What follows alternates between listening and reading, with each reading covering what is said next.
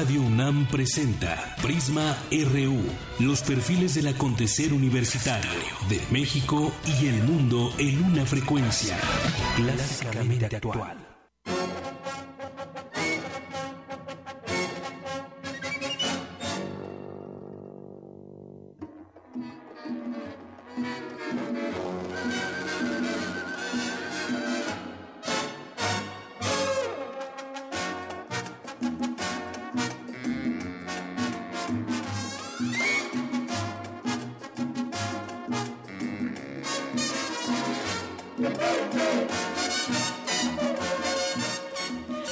Muy buenas tardes. Gracias por acompañarnos aquí en Prisma RU de Radio UNAM a través del 96.1 de FM y en www.radiounam.unam.mx. Estamos transmitiendo en vivo hoy desde el Centro Cultural Universitario en este gran encuentro de ajedrez. Y bueno, pues estamos escuchando de fondo esta canción La Cucaracha con Chico Farril, trompetista y director de orquesta cubano que nació un día como hoy.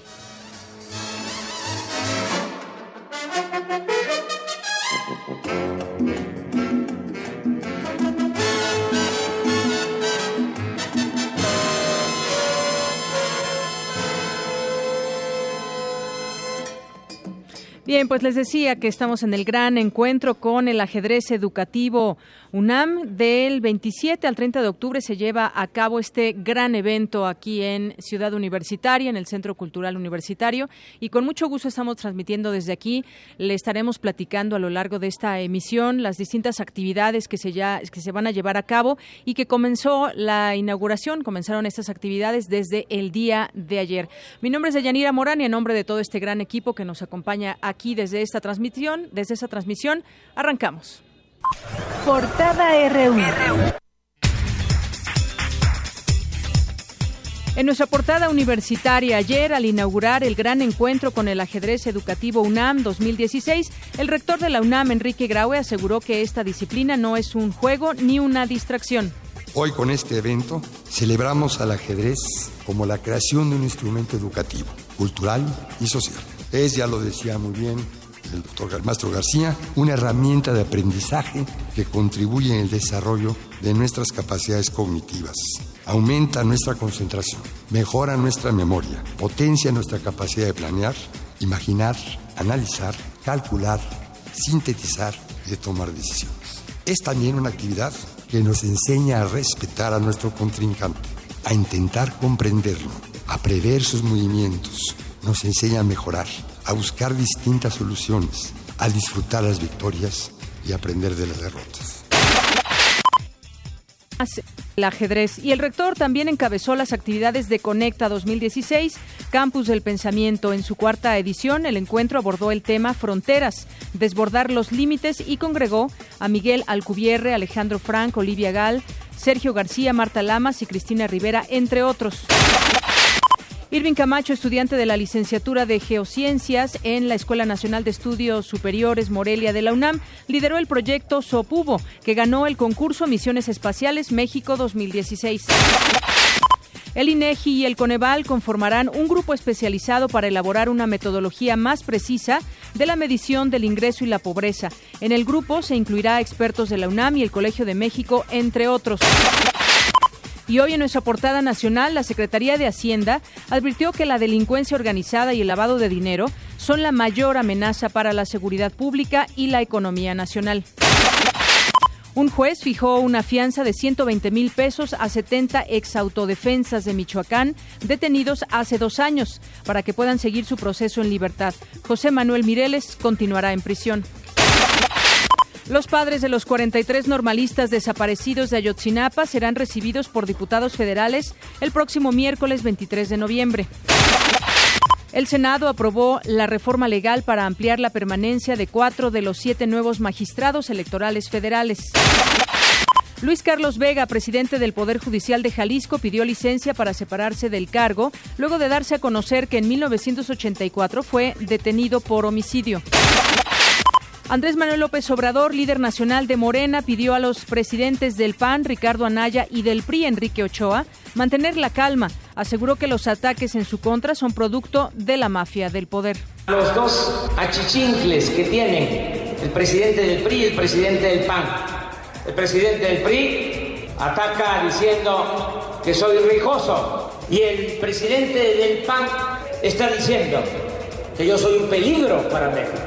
¿Por qué tanto miedo? Al respecto, Ochoa Reza dijo que López Obrador rehuye al debate.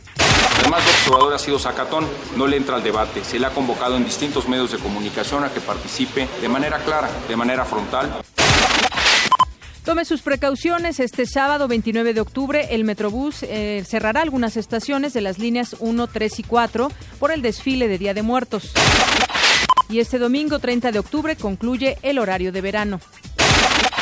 Hoy en nuestra portada de Economía y Finanzas, Pemex reportó una pérdida neta de 118.357 millones de pesos en el tercer trimestre del año. Por su parte, la Comisión Federal de Electricidad reportó una pérdida de 6.898 millones de pesos. Las gasolinas y el diésel no subirán de precio en noviembre. Alerta Conducef de fraude en web falsa de Buró de Crédito. Este año el gobierno federal desembolsó 704 millones de pesos por la Fórmula 1. Y hoy en nuestra portada internacional, la ONU exigió una investigación inmediata e imparcial del ataque que asesinó a 20 niños en una escuela en la región siria de Idlib y subrayó que los responsables deben rendir cuentas. Cerca de 8.000 familias han sido secuestradas y conducidas por el grupo terrorista Estado Islámico desde zonas periféricas hacia la ciudad iraquí de Mosul para intentar disuadir al ejército iraquí de ataque que ataque sus posiciones, informó la ONU. La sección tercera de la Sala de lo Penal de la Audiencia Nacional de España autorizó la extradición a México de Diego Gabriel Cruz Alonso, uno de los porquis, donde será juzgado por el delito de pederastia. El presidente de Colombia, Juan Manuel Santos, consideró que en noviembre puede estar listo un nuevo acuerdo de paz con las FARC. Yo pienso que debo optar por el camino que menos divida al país. Este país eh, debe, es más bien unirse, buscar la paz y buscar la unión. Y vámonos un avance de la información cultural que tendremos aquí en Prisma RU. Adelante, Tamara, buenas tardes. Buenas tardes, Deyanira y estimado auditorio. Hoy recordamos el natalicio del narrador, poeta y ensayista mexicano Héctor Manjarres, considerado uno de los autores con una de las prosas más sólidas de su generación. Además, ya inició la decimonovena edición del Festival Universitario de Día de Muertos y Radio UNAM estará presente en la Plaza de Santo Domingo como parte de la mega ofrenda 2016. En un momento le tendremos toda la información. Gracias, Tamara. Y nos vamos ahora con mi compañero Eric Morales, que nos tiene un avance de la información deportiva. Adelante, Eric. Hola, Deyanira y amigos de Prisma RU. Hoy en nuestro zarpazo hablaremos de los Pumas Acatlán, que esta tarde se enfrentarán a los potros salvajes de la UAM. Además, los Pumas EU recibirán a los auténticos Tigres. Se podrá seguir la transmisión a través de Radio UNAM. Y hoy el Club Universidad Nacional visitará el Veracruz y buscará entrar a zona de liguilla. Deyanira, esta y otra información más adelante. Claro que sí, Eric. Muchas gracias.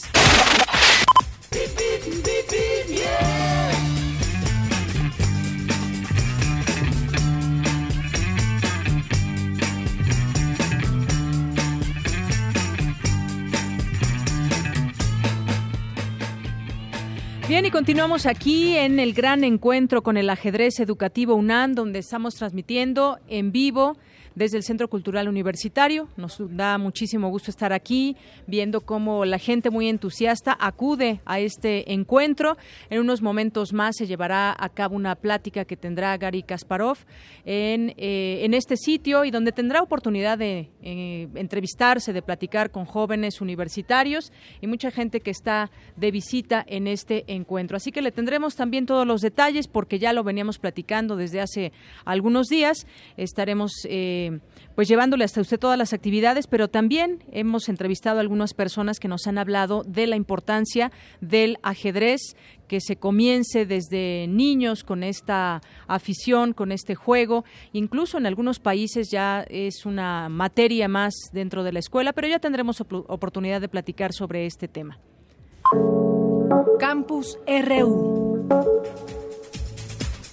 Y por lo pronto me voy a enlazar con mi compañero Antonio Quijano porque comenzó este encuentro con el ajedrez educativo UNAM 2016. En la inauguración, el rector Enrique Graue destacó la importancia del llamado juego ciencia en el aprendizaje y otras habilidades. Adelante, Toño. Buenas tardes, Deyanira, al auditorio de Prisma RU. Anoche comenzó el gran encuentro con el ajedrez educativo UNAM 2016. En la inauguración del encuentro, el rector de la UNAM, Enrique Graue, destacó que su práctica es como la vida misma. Hoy con este evento celebramos al ajedrez como la creación de un instrumento educativo, cultural y social. Es, ya lo decía muy bien el doctor Mastro García, una herramienta de aprendizaje que contribuye en el desarrollo de nuestras capacidades cognitivas aumenta nuestra concentración, mejora nuestra memoria, potencia nuestra capacidad de planear, imaginar, analizar, calcular, sintetizar y tomar decisiones. Es también una actividad que nos enseña a respetar a nuestro contrincante, a intentar comprenderlo, a prever sus movimientos, nos enseña a mejorar, a buscar distintas soluciones, a disfrutar las victorias y aprender de las derrotas. Leoncio García Olazagasti, integrante de la Fundación Gary Kasparov, resaltó que el llamado deporte ciencia es una herramienta educativa que favorece valores y habilidades que facilitan el aprendizaje de las matemáticas y la comprensión de la lectura. Hay a lo largo de más de un siglo suficientes experiencias en el mundo y suficientes estudios científicos que llegan a la misma conclusión. Los alumnos de ajedrez educativo desarrollan más su inteligencia en múltiples parámetros, incluida la inteligencia emocional que los demás alumnos y mejoran su rendimiento académico, sobre todo en matemáticas y en comprensión lectora. Aquí sí que creo que España y México comparten algo, por desgracia, y es que según el famoso informe PISA, nuestros niños fallan precisamente en matemáticas y en comprensión lectora dijo que para febrero del próximo año la Fundación habrá capacitado a 10.000 instructores de esta disciplina en México. Además, a las 19 horas de este viernes, el histórico campeón Gary Kasparov ofrecerá una conferencia magistral en el estacionamiento 3 de la zona cultural. Habla César Astudillo, secretario de Atención a la Comunidad Universitaria. En el ánimo de divulgación del juego ciencia, las actividades a realizarse en este gran encuentro con el ajedrez educativo UNAM 2016 se incluyen sesiones académicas, conferencias, presentaciones culturales y torneos, como se pueden advertir todos en el programa. Las actividades de este gran encuentro de ajedrez se prolongarán hasta el próximo domingo 30 en diversos espacios del Centro Cultural Universitario. Hasta aquí mi reporte de Yanira. Buenas tardes. Gracias, Toño. Muy buenas tardes. Bueno, ya escuchamos todo lo que se puede hablar bien acerca del ajedrez. El ajedrez visto desde el punto de vista educativo, cultural, también visto de un, desde un punto de vista social, terapéutico y deportivo. Todo eso implica el ajedrez. Y bueno, nos vamos a ir a la siguiente información con mi compañero Jorge Díaz. Se llevó a cabo la cuarta edición de Conecta Campos del Pensamiento, que tiene el propósito de romper las fronteras entre las ciencias exactas y sociales. Adelante, Jorge. Deyanira, muy buenas tardes. Con la presencia del rector Enrique Graue, este jueves se llevó a cabo la cuarta edición de Conecta Campus del Pensamiento, evento que congregó a especialistas de todas las áreas del conocimiento con un solo objetivo, romper las fronteras entre las ciencias exactas y sociales. Al inaugurar el encuentro, el doctor Graue destacó la importancia de reunir en un solo sitio las expresiones intelectuales de la comunidad universitaria. De eso se trata esta reunión, de conectar las distintas disciplinas y expresiones, de explorar los vínculos entre la ciencia, la cultura, las humanidades y las artes, en el contexto social histórico en el que la universidad de hoy se desenvuelve. El doctor Alejandro Frank investigador del Instituto de Física de la UNAM, se refirió al Centro de Ciencias de la Complejidad, espacio donde convergen varias disciplinas académicas con el propósito de intercambiar ideas y romper las fronteras del conocimiento para encontrar soluciones integrales a los problemas que aquejan a la sociedad. Queremos entonces jugar el papel, ¿cómo hacemos el papel de este centro, de este hub, de este atractor para unir estos estos distintos elementos. Ahí en verde ven ustedes lo que se llama el Centro de Ciencias de la Complejidad, es este edificio blanco cercano de aquí y que está muy cerca de Universo. Queremos hacer una red de mundo pequeño. Los invito entonces a visitarnos, estamos aquí muy cerca, a dos cuadras. Me dijeron que este esta oportunidad era para poder hacer propaganda. El doctor Sergio García Ramírez, doctor honoris causa de la UNAM, abordó el tema de la migración y señaló que históricamente la UNAM ha recibido a migrantes que salieron de sus países por problemas políticos y sociales.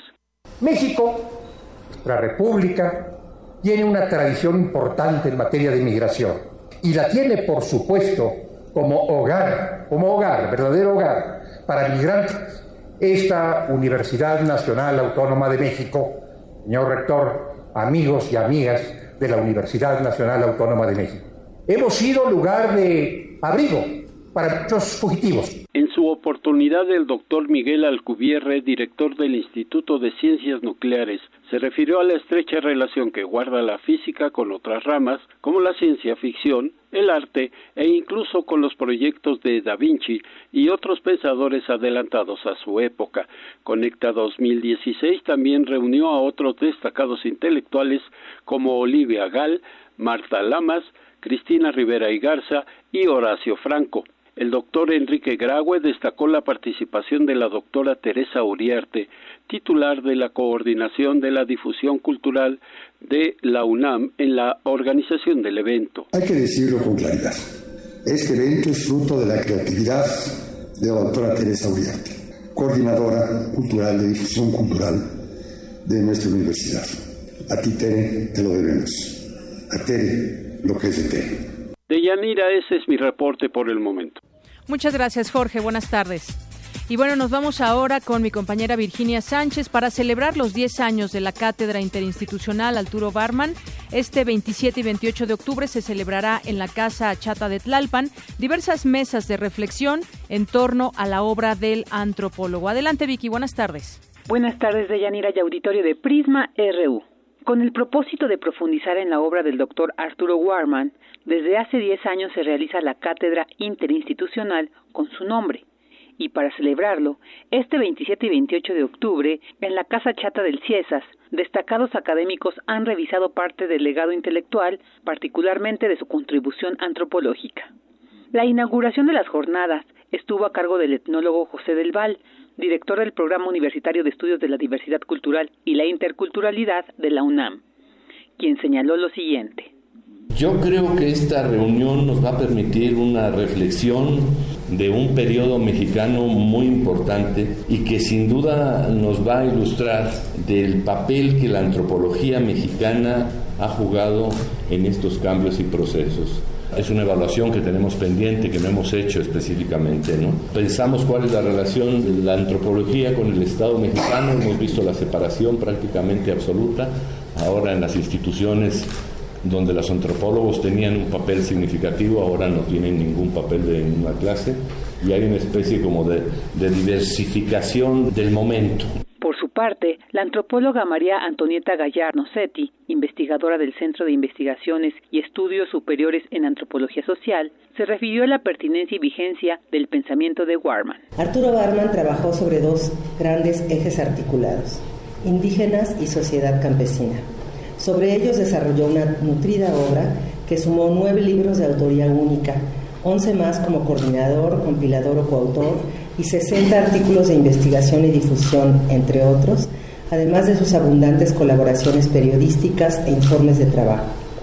Su obra fue distinguida con 18 premios o reconocimientos nacionales e internacionales. Arturo Barman trabajó desde los 23 años. Su trayectoria académica sumó 30 años, a los que sumó otros 13 que destinó al servicio público como promotor de la música tradicional, la cultura popular y el cine etnográfico, investigador, maestro, consultor internacional, colaborador de periódicos y revistas, director de departamentos y centros de investigación y docencia, promotor y formador de instituciones, así como funcionario público. La danza de moros y cristianos, estrategias de sobrevivencia de los campesinos mayas y los indios mexicanos en el umbral del milenio son algunas de las obras del antropólogo revisadas durante la celebración de dicha cátedra. Hasta aquí la información. Buenas tardes. Gracias, Virginia Sánchez, por esta información. Y nos vamos ahora con mi compañera Ruth Salazar. La calificadora Fitch Ratings anticipa un panorama no muy favorable para Pemex debido a su endeudamiento. Adelante, Ruth. ¿Qué tal, Deyanira? Buenas tardes. La situación financiera de petróleos mexicanos está en riesgo, ya que enfrentará una insolvencia por una elevada carga fiscal, destacó la calificadora estadounidense Fitch Ratings. A diferencia de otros gobiernos emergentes que también tienen paraestatales petroleras como Brasil y Colombia, México mantuvo las obligaciones tributarias y de pago de dividendos para la empresa, obligaciones fiscales que orillaron a Pemex a endeudarse al tope de su capacidad en lo que Fitch considera una maniobra de fondeo ineficiente. Benjamín García Paez, académico de la Facultad de Economía de la UNAM, señaló que la bonanza petrolera de años anteriores había evitado que Pemex cayera en quiebra técnica pero al bajar los precios del petróleo, las finanzas de la empresa se han tornado insostenibles. Agregó que el incierto panorama también se debe a su baja productividad y a la falta de eficiencia operativa en comparación con otras refinerías a nivel global. Contamos con una estructura eh, de costos eh, a todos los niveles excedida en relación con eh, lo que puede ser la media o los estándares internacionales, ya sea para extraer petróleo crudo en específico, en las mismas o semejantes este, características que otros países tienen. He sabido igualmente que en su transformación industrial, términos de refinación de crudo, por ejemplo, para producir gasolinas, pues usamos ah, más de, de seis veces lo que otras refinerías utilizan para producir ah, ese mismo barril de petróleo. El experto en temas energéticos advirtió que otro factor que inevitablemente está debilitando a la par estatal es la reducción de las reservas petroleras y de gas natural.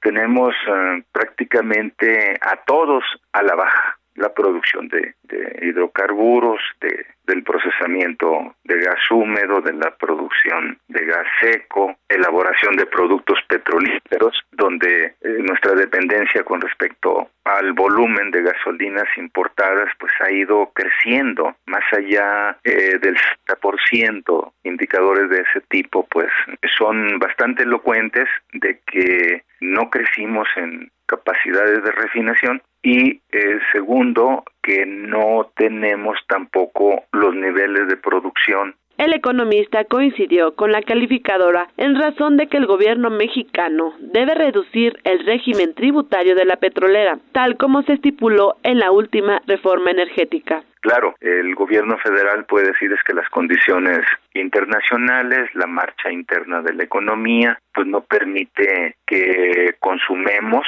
una de las eh, de los cambios que estructural que trae la reforma energética, ¿no? aprobada desde el 2013 a la fecha porque evidentemente pues implicaría una posición financiera del sector público, es decir, nuestras finanzas públicas pues realmente eh, colapsarían y esta transición eh, se diera. García Páez advirtió que los recursos petroleros no son renovables y en este sentido no es sustentable atar nuestra economía a la industria petrolera. Para Radio UNAM, Ruth Salazar.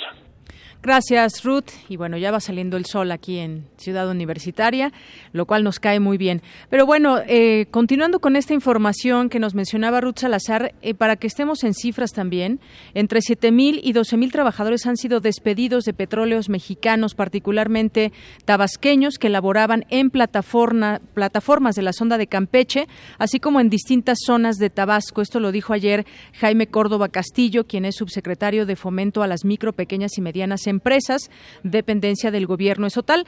estatal. En total, más de 30.000 tabasqueños han perdido su empleo a raíz de la crisis petrolera, ya que el problema en ese sector y también lo atribuyen a la mala aplicación de la reforma energética, que también impactó a la iniciativa privada, principalmente en el comercio, donde unos 20.000 empleados fueron despedidos. Así más o menos están las cifras allá en lo que refiere a Tabasco. El funcionario estatal dice que los despidos masivos de Pemex eh, que Tabasco se encuentre hacen que Tabasco se encuentre en primer lugar nacional en desocupación con una tasa de 8% en septiembre, según cifras del Instituto Nacional de Estadística y Geografía, cuya tasa era de 7% el año pasado en el mismo periodo. Así que nada bien las cosas allá en Tabasco, en esta sonda de, Campeche también, que ellos laboraban en esta, en esta sonda de Campeche. Ahí están las cifras y sobre todo también se atribuye a la mala aplicación de la reforma energética, esa que nos había dicho que iba a traer muchos frutos, sobre todo también a los mexicanos ligados a Pemex. Vemos que la realidad es otra. Nos vamos ahora a el Vox Populi porque México está entre los países con mayor impunidad en ataques a periodistas. Hoy la jornada publica una nota amplia al respecto y sobre ese tema salimos a preguntar a las calles eh, por parte de Prisma RU y esto fue lo que respondieron ante nuestros micrófonos.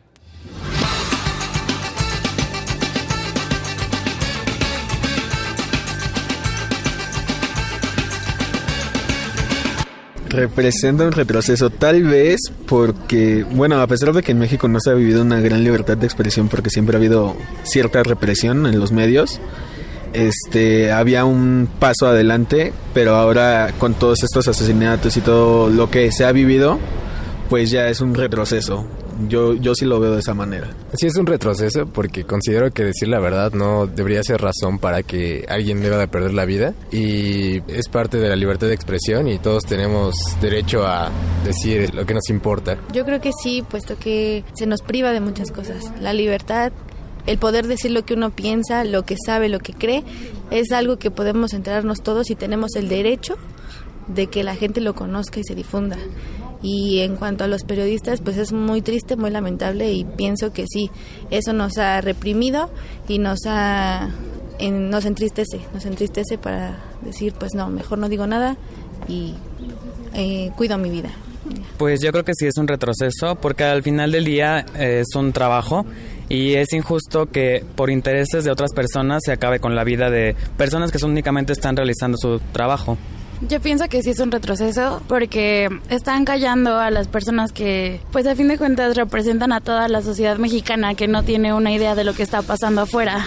Bueno, representa un retroceso porque, bueno, en este país creo que urge principalmente dar a conocer las noticias, ¿no? Lo que está, lo que está sucediendo y un país que no proteja a sus periodistas, incluso como los de National, que también murieron periodistas ajenos aquí, este, es un país en el cual no, pues no, no, no se fija una libertad de expresión como tal, ¿no?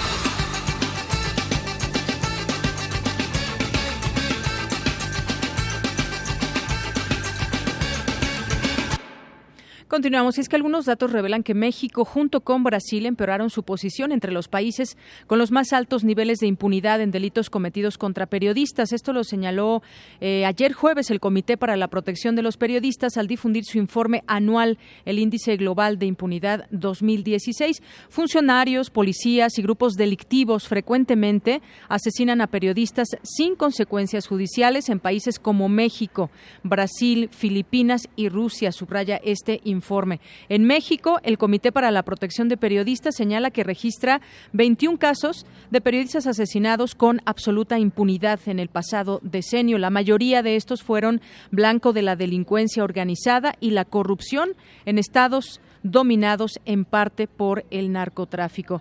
Y bueno, pues estas son las cifras que nos deben ocupar también en este sentido sobre una labor tan importantísima que debe ser la de los periodistas con la libertad de expresión que requiere cualquier sociedad que quiera pues conocer la verdad de los hechos que suceden en sus países y dentro de su sociedad. Y bueno, en otras cosas también ligados, nos vamos antes, nos vamos antes, vamos a hacer un enlace con eh, Cindy Pérez y Dulce García, que se encuentran aquí en esta gran carpa ubicada en uno de los estacionamientos del Centro Cultural Universitario, porque ha comenzado ya esta plática con Gary Kasparov aquí en el Centro Cultural Universitario. Nos enlazamos con ustedes, buenas tardes. A ver, en un momentito las tendremos para que nos traigan todos los detalles de lo que está sucediendo en esta gran carpa que como estábamos observando hace unos momentos. Mucha gente, muchos estudiantes, mucha gente y público en general ha asistido a este lugar para eh, conocer de cerca este encuentro. Y bueno, también les recuerdo que estamos transmitiendo vía streaming a través de nuestro canal de, de YouTube, Prisma RU, ahí nos puede encontrar y estamos transmitiendo en vivo. Nos vamos ahora sí a enlazar con Dulce García y Cindy Pérez que se encuentran en esta carpa donde, como le decía, ya inició esta plática con Gary Kasparov y que pues seguramente será muy interesante conocer qué, le, qué mensaje le da a todos estos jóvenes. Adelante con ustedes, buenas tardes. Bueno, ahí tenemos un poquito. adelante, adelante. De Prisma RU. Nos encontramos en el estacionamiento del Centro Cultural Universitario, en donde se está realizando el gran encuentro Ajedrez Educativo UNAM. En estos momentos se lleva a cabo la entrevista de cara al público con el ajedrecista Gary Kasparov. Te comento, Deyanira, que el ruso apodado El Ogro de Bakú fue campeón mundial durante más de 15 años consecutivos desde 1984 y se le considera el inventor del ajedrez avanzado, una nueva forma de ajedrez en la que un humano y una computadora juegan conjuntamente. Vamos a escuchar un poco de lo que se está, se está llevando a cabo. Not taking the risk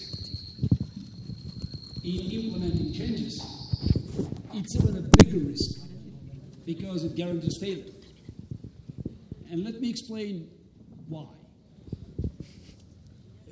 First, let's imagine that you know you have uh, a time machine that you um, uh, can bring somebody from uh, mid 19th century to these days. Imagine the uh, mind blowing effect of our world to this person. Deyanira, pues muy buenas tardes a ti y al auditorio de Prisma RU. Además de sus hazañas como ajedrecista, Gary Kasparov se ha convertido en uno de los principales opositores al presidente ruso Vladimir Putin. En 2005 creó el Frente Unido con el objetivo de exigir elecciones libres y justas. También ha sido detenido e interrogado en varias ocasiones por los servicios de seguridad de Rusia. En 2007 anunció su intención de presentarse como candidato opositor a la presidencia de la coalición La Otra Rusia. No obstante, en 2013 decidió marcharse en exilio hacia Nueva York al considerar que su vida corría peligro en Rusia. Esta es la talla del personaje que hoy se encuentra aquí en el Centro Cultural Universitario. Eh, otros datos curiosos te los brinda Cindy Pérez. Kasparov tiene un IQ de 190, un número mayor al de Albert Einstein. Y cabe recordar que en el 2014 jugó contra 400 universitarios en la Facultad de Ciencias de la UNAM. Estaremos muy al pendiente de Yanira. Regresamos contigo. Muchas gracias, eh, Cindy y Dulce. También uno de los detalles o uno de los eh, de los de lo que le podemos compartir algunos datos interesantes fue que Kasparov intentó en 2014 presidir la Federación Internacional de Ajedrez, pero perdió contra el ruso Kirsan Ilominsinov, un multimillonario que dice haber sido secuestrado por extraterrestres y bueno, pues es percibido como una persona cercana a Putin. Y bueno, pues ya escuchábamos también los detalles, los algunos de los datos que nos daban a conocer Cindy y Dulce al respecto de la figura de Gary Kasparov. Y bueno, vamos a continuar con la información nacional.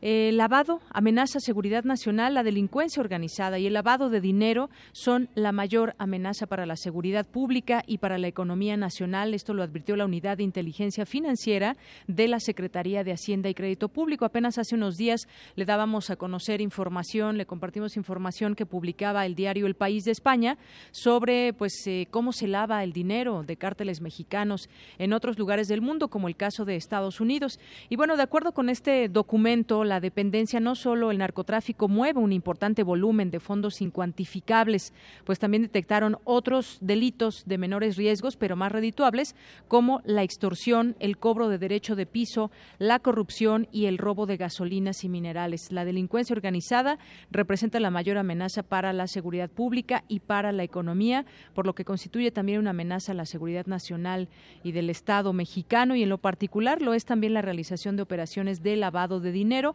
afirma este documento que forma parte de la primera evaluación nacional de riesgos de lavado de dinero y financiamiento al terrorismo que presentó eh, ante el Grupo de Acción Financiera contra el Blanqueo de Capitales, en la cual se reconoce que debido a las pocas sentencias condenatorias por recursos de procedencia ilícita se está afectando la efectividad de la normatividad antilavado.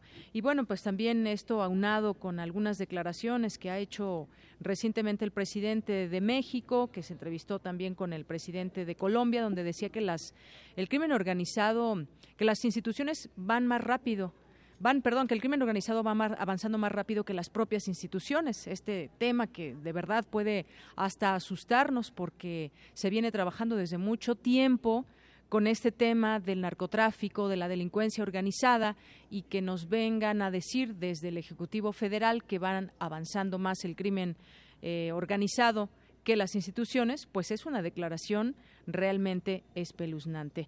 Y bueno, en otros temas, en otros temas está escalando la disputa interna ahí en el Partido Acción Nacional, algo que también hemos venido dando seguimiento porque pues están ya muy apurados todos con definir qué sucederá eh, de cara a las elecciones de 2018. Hay quienes mustiamente levantan la mano, otros ampliamente, pero el caso es que no se ponen de acuerdo en los partidos y en el caso del Partido Acción Nacional es un claro ejemplo de esta disputa interna que hay por la definición de la candidatura presidencial de 2018, que ya eh, pues alcanzó la bancada panista en la Cámara de Diputados, porque ayer el diputado federal Euquid Castañón renunció a la vicecoordinación política del PAN después de que el pasado jueves 20 de octubre los siete diputados afines al aspirante presidencial panista Rafael Moreno Valle votaron como el PRI a favor de toda la ley de ingresos así tal cual y fueron en contra de todo su grupo parlamentario y esto se suma a las protestas que hicieron 18 panistas afines a los aspirantes presidenciales Margarita Zavala y Rafael Moreno Valle, al líder nacional del PAN Ricardo Anaya para que defina si quiere ser abanderado panista para 2018 y en caso de serlo, pues que debe debe eh, renunciar a su dirigencia. Así que están peleados ahí al interior del PAN. Vamos a ver en qué termina eh, este partido que pues tendrá mucho que trabajar al interior para que den una, una, en todo caso, una mejor cara a quienes vayan a votar por ellos o a todos los potenciales votantes que habrá y que se disputarán no solamente el PAN, sino todos los demás partidos. Bueno, pues nos vamos a cultura. Arte y cultura.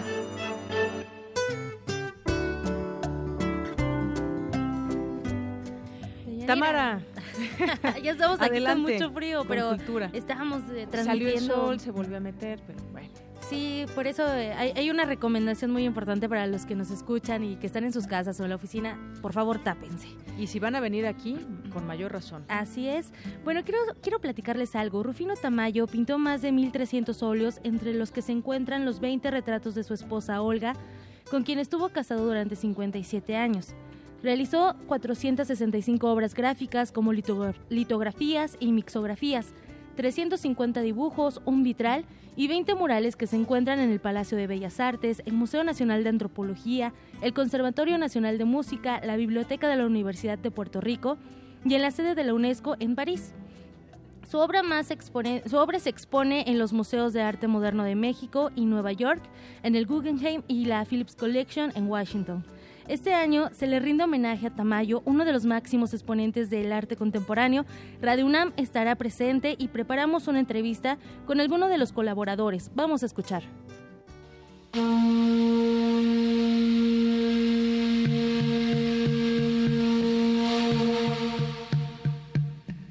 En el marco del 19 Festival Universitario de Día de Muertos, este miércoles comenzó la instalación de las ofrendas de la UNAM y como ya es costumbre, nuestra radiodifusora estará presente. Por ello nos acompaña esta tarde Carlos Valverde, Amparo Millán y Roberto Carlos Valverde para platicarnos su experiencia en esta mega ofrenda 2016. Muchas gracias por estar con nosotros. Gracias a ti. Por favor, eh, ¿pueden contarle a nuestro público de Prisma RU su experiencia en esta mega ofrenda, cómo van a participar y, y dónde los podemos encontrar?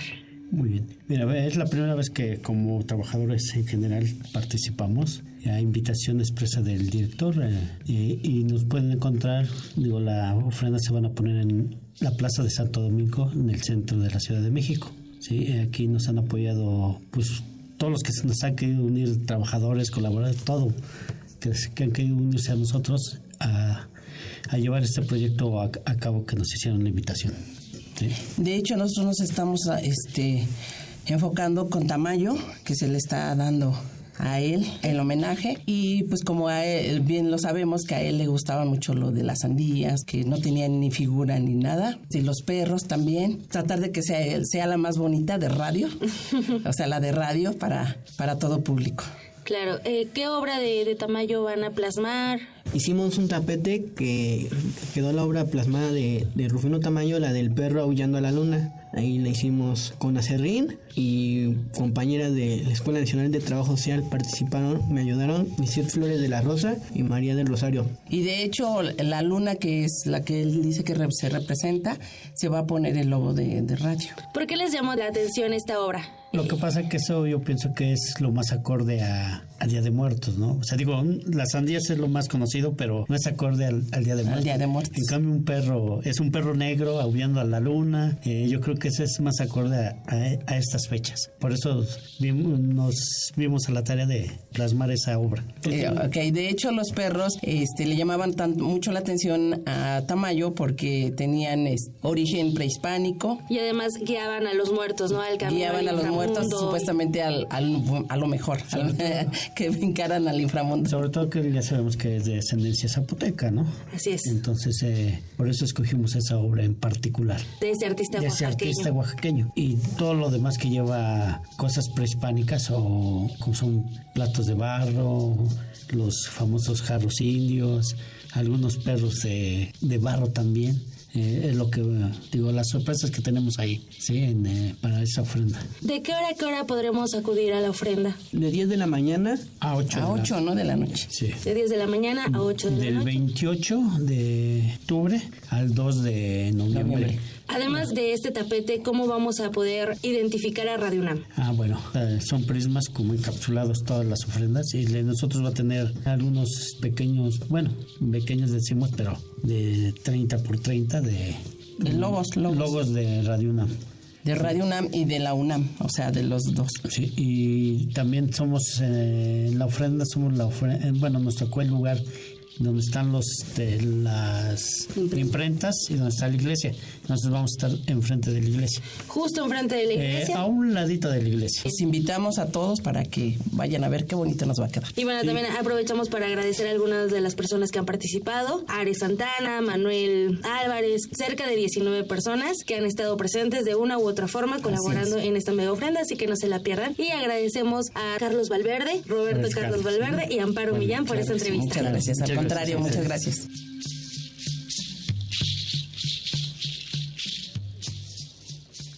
Deyanira, y si me lo permites, vamos a enlazarnos hasta la Plaza de Santo Domingo con Antonio Quijano. Buenas tardes, Toño. ¿Qué tal, Tamara? Buenas tardes a ti, al auditorio de Prisma RU. Con creatividad y talento, 1.300 alumnos de la UNAM participaron en la instalación de la mega ofrenda UNAM 2016, que en su décima novena edición está dedicada al pintor Rufino Tamayo y que este año fue montada en el barrio universitario. Habla David Vázquez, subdirector de formación artística de la Dirección General de Atención a la Comunidad Universitaria.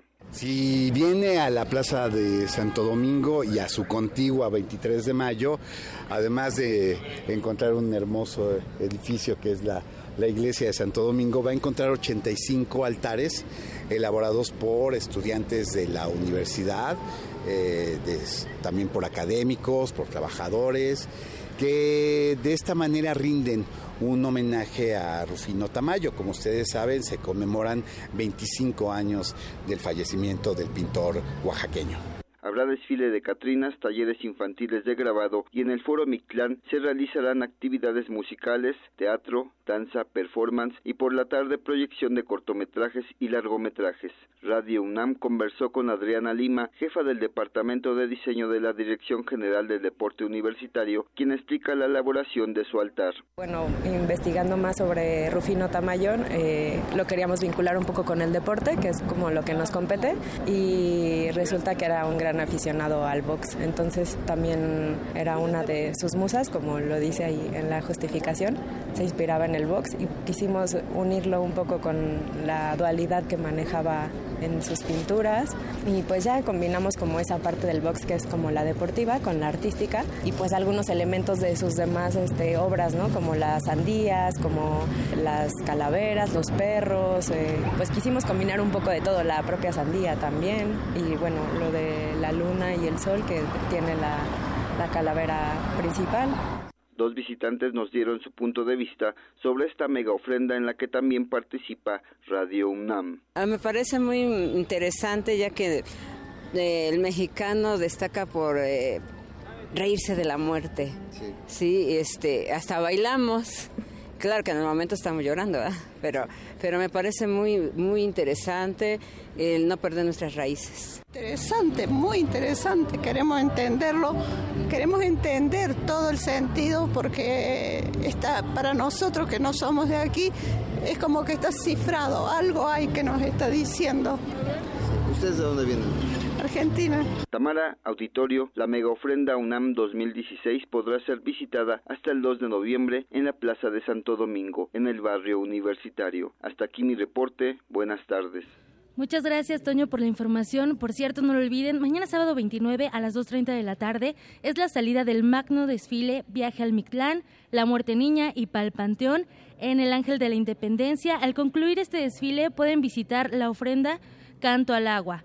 Eh, pues es importante, yo creo, esta celebración de Yanira, eh, esta celebración ancestral incluida en la lista de Patrimonio Inmaterial de la Humanidad de la UNESCO en el 2007.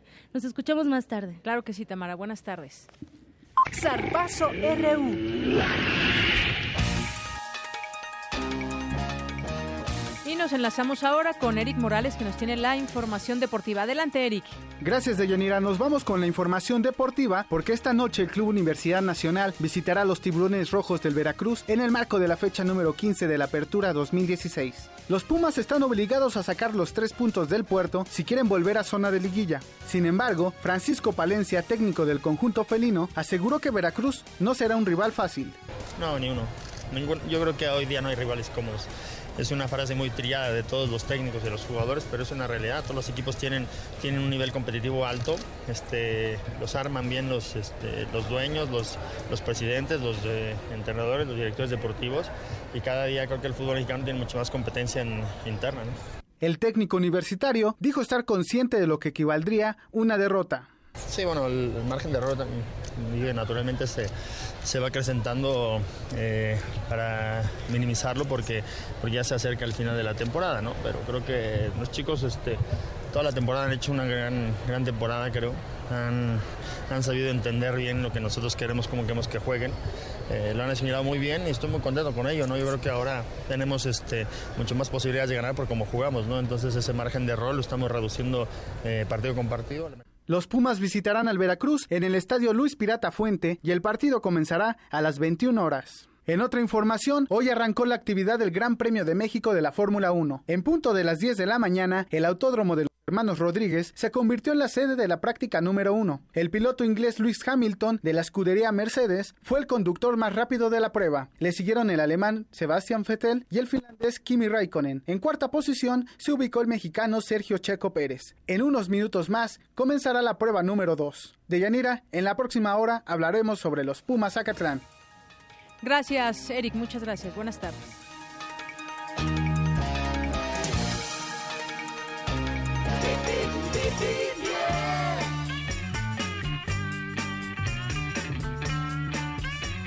Y vámonos al tráfico en eh, Avenida Aquiles Cerdana. Hay buen, desplazamiento desde Calzada de las Armas hasta el plantel Azcapotzalco.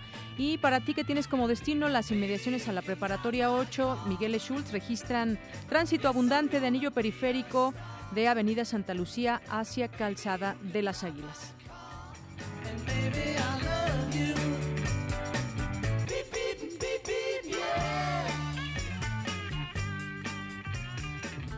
Bien, y continuamos aquí en Prisma RU por Radio UNAM. Y hay un tema que también hemos seguido en los temas internacionales que tiene que ver con Venezuela. Y ha habido muchas manifestaciones, si hacemos el conteo de unos años a la fecha, muchas manifestaciones. Parecería que vemos una Venezuela dividida, los opositores, quienes están a favor de Maduro y muchas cosas que hemos visto también a nivel social. Bueno, pues la voluntad popular ratificó el llamado unitario a todos los sectores del país, a todos los venezolanos, a cumplir con el gran paro cívico nacional convocado por la Mesa de la Unidad Democrática el pasado miércoles en la toma de Venezuela. Y para platicar de ese tema tenemos en la línea telefónica a Winston Flores, él es diputado electo en un lugar que se llama Vargas, allá en Venezuela. ¿Qué tal, Winston? Buenas tardes. Sí, muy buenas tardes. Un saludo a todo el pueblo mexicano y a todos en el DF y en el Distrito Capital que nos escuchan a través de la radio eh, de la UNAM. Muchas gracias. Bueno, pues quisiéramos que nos dé un panorama de lo que se está viviendo allá en Venezuela con este paro nacional que ha sido convocado y que, bueno, pues en realidad también tiene esta intención de llevar a cabo este pues eh, un llamado de atención desde hace mucho tiempo al presidente Nicolás Maduro sobre lo que está viviéndose en las calles y en el tema social. Platíquenos, por favor. Sí, este, eh, la información es la siguiente. El día de hoy con un éxito rotundo se ha, se ha dado una huelga ciudadana. No es un paro de empresarios o comerciantes, es una huelga ciudadana, un paro ciudadano, donde los venezolanos decidieron parar, no salir de sus casas y a través de este método pacífico y constitucional decirle a este régimen, a la dictadura de Maduro, que no estamos de acuerdo con la violación constante de la Constitución, la ruptura del hilo constitucional y, por encima de todo, recuperar esa democracia que hoy en día está perdida.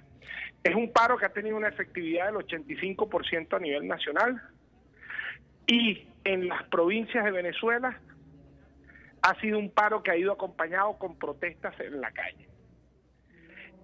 En este momento Venezuela está viviendo la peor crisis republicana de su historia la constitución ha sido violentada por un régimen que no cree en la votación ni en la democracia. Un régimen que eliminó el revocatorio. Un, un régimen que eh, tiene anulada la Asamblea Nacional o cree que la tiene anulada a través de otras instituciones del Estado que son serviles al dictador. La Asamblea Nacional lo dijo el domingo pasado.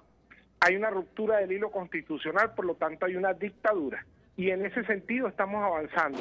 Y la hoja de ruta de la unidad venezolana ha estado muy clara, no solo con la toma de Venezuela el miércoles pasado, sino hoy con este paro cívico nacional y el lunes con más protestas. El martes está citado el señor Maduro a la Asamblea Nacional para que comparezca porque estamos trabajando para, este, para su destitución por abandono del cargo según el artículo 233.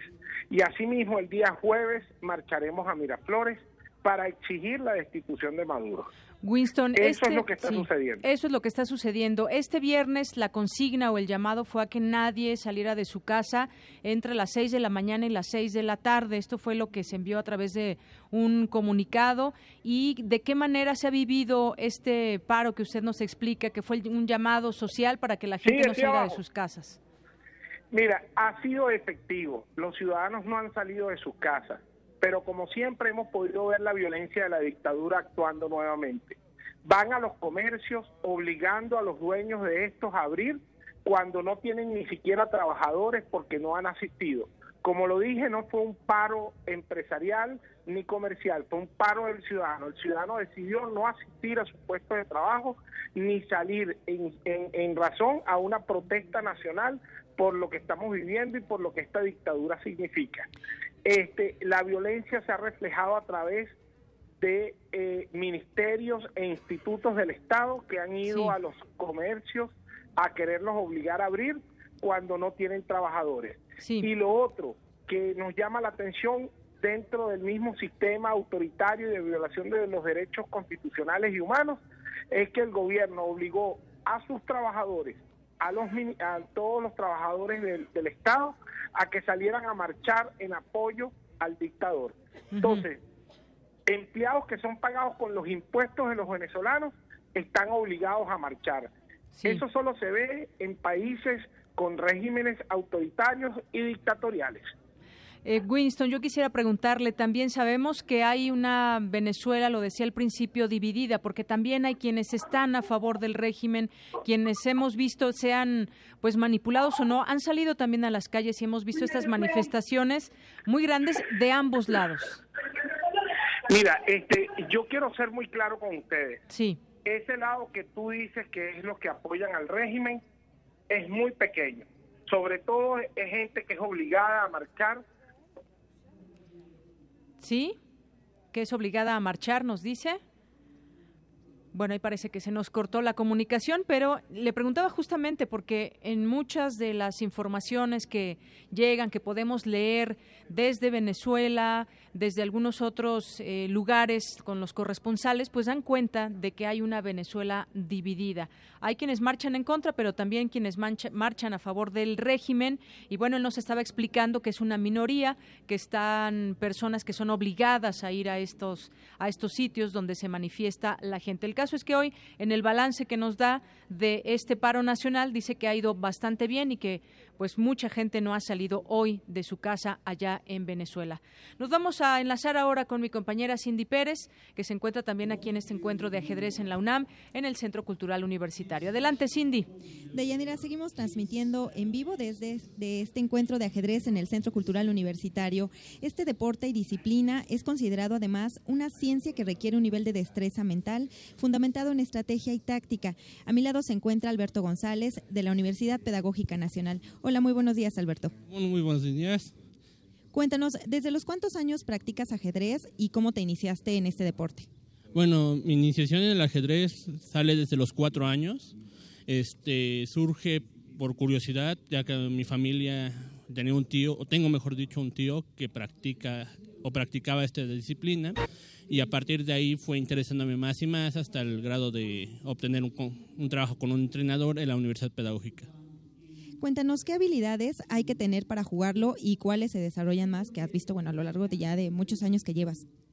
Bueno, la principal yo creo que es la paciencia, este, la destreza mental, una cognición, igual este, la resiliencia, que son los factores que en lo personal me han ayudado bastante. Además de un proceso de socialización, realmente me ha servido para conocer nuevas personas, unos nuevos amigos, algunos rivales y que realmente dentro de este entorno los respeto mucho y los aprecio. ¿Qué consejos nos darías a aquellos que nos vamos a iniciar en el ajedrez? Bueno, eh, que tengan todo el entusiasmo, porque aquí necesitamos eso, ya que no eso no se puede progresar si no hay una práctica, un avance y que simplemente tengan el gusto por hacerlo, ya que si no se hace con gusto, pues solamente va a ser una pérdida de tiempo. Pues muchas gracias Alberto y te dejamos para que sigas. Eh, de Yanira te comento que lo agarramos en plena partida. Muchas gracias Alberto. No, y que muchas gracias. Además, les comento que en la universidad podemos jugar ajedrez de forma competitiva en el Centro de Educación Continua de Estudios Superiores del Deporte, mientras que el recreativo en las islas de CEU. Regresamos contigo, Deyanira. Gracias, Cindy. Muy buenas tardes. Y es que efectivamente, pues en el ámbito también educativo, el ajedrez forma una parte importante. Es utilizado como herramienta pedagógica que permite fortalecer habilidades sociales y cognitivas. Bueno, más adelante les vamos a decir todo lo que podemos encontrar hoy, mañana y hasta el domingo. Y se animen a venir quienes nos están escuchando, que se den una vuelta y conozcan más sobre lo que puede significar en su vida el ajedrez. Nos vamos ahora, nos enlazamos hasta nuestra cabina allá de Radio UNAM con mi compañera Virginia Sánchez, que ya nos tiene el resumen de esta primera hora de Prisma RU. Adelante, Vicky, buenas tardes. Buenas tardes, Diana.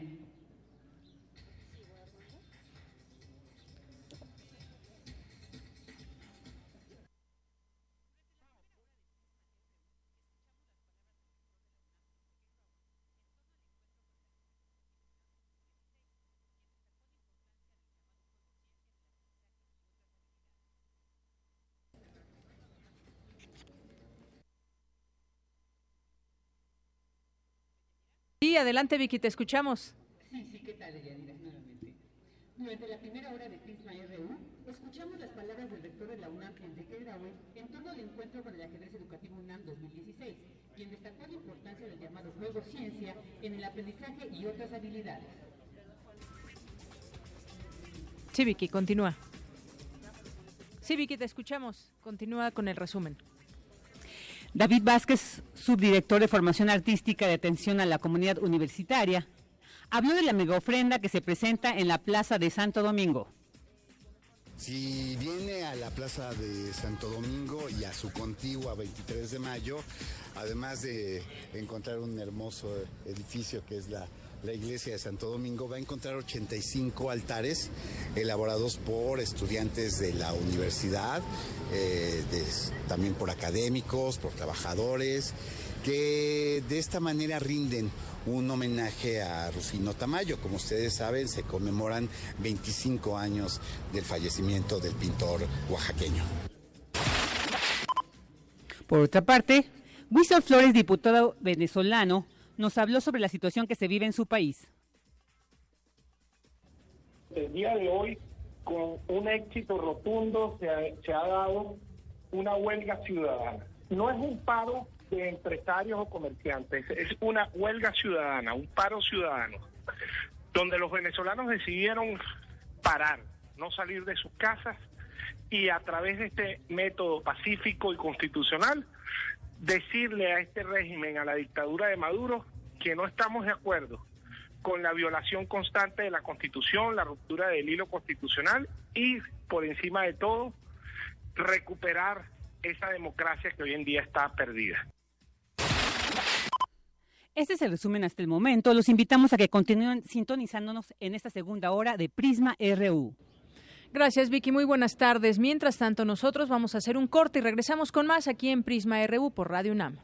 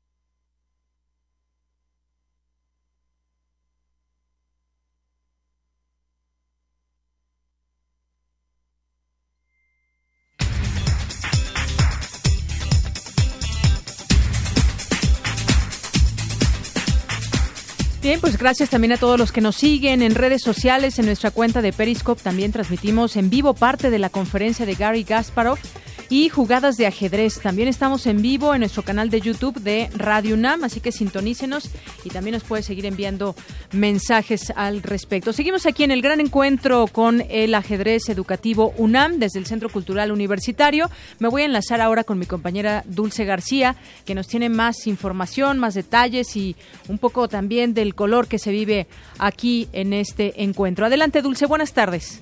Así es, Deyanira, te saludo nuevamente con mucho gusto. Seguimos pendientes del encuentro que tiene esta tarde Gary Kasparov con sus admiradores aquí en el Centro Cultural Universitario. Recordemos que el famoso ajedrecista intentó en 2014 presidir la Federación Internacional de Ajedrez, pero perdió contra el ruso Kirsan Lyunsinov. Kasparov dijo tras la votación que esta había sido manipulada y acusó a Lyunsinov de ser cercano al presidente ruso, Vladimir Putin expresó en aquella ocasión que eso no se trataba de ajedrez, sino de una batalla política. Pero para saber cómo es que él relaciona el ajedrez con las cuestiones sociales, ¿qué te parece si escuchamos parte de la conversación que en estos momentos se lleva a cabo? Gracias a ellas. Se favorece más ese estilo estratégico, el estilo caos, el estilo carpo, que no tanto al estilo, como estaban diciendo, Alyoshin o Tal, Fischer. Dentro de unos días tenemos el Campeonato del Mundo Carlsen Kariakin en Nueva York. ¿Usted cree que Carlsen y Kariakin, los dos, son genios o solo uno es un genio?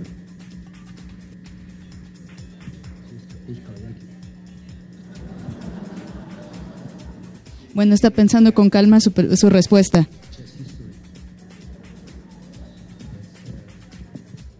Así es, eh, es una cuestión que lo puso a...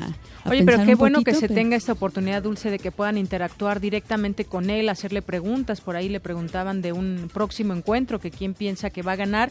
Y pues sí, se toma, se toma seguramente su tiempo, porque a, ah, veces... Ah, pues, así es, Deyanira, en este momento ya está respondiendo. Adelante. Tendría que ser algo terrible que le pase a Magnus Carlsen. Inclusive el gran Muhammad Ali ha perdido con inferiores. Inclusive no me puedo acordar de sus nombres. Yeah, um, you know, considering, you know, this is this the it's the okay, it's the, the current uh, moment in chess history, I would say that challenge to Magnus can come from younger players.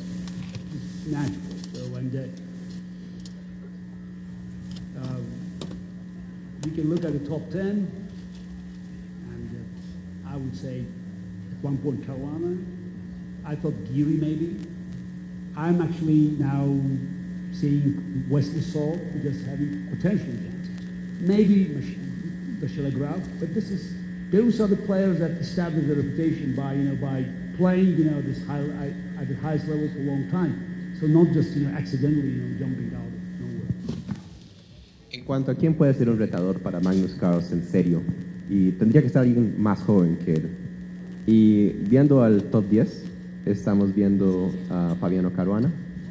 En cierto momento pensé en Anish Giri. En este momento está surgiendo Wesley So. Y por supuesto, Maxime Vacher-Lagrave.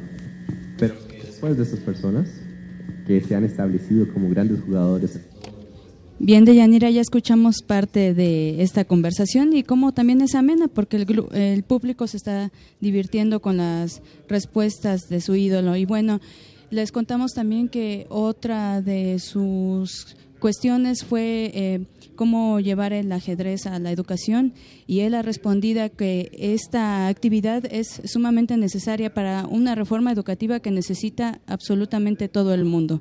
Regresamos contigo. Gracias, Dulce. Buenas tardes. Bueno, continuamos aquí transmitiéndole lo que sucede en este encuentro de ajedrez aquí en la UNAM.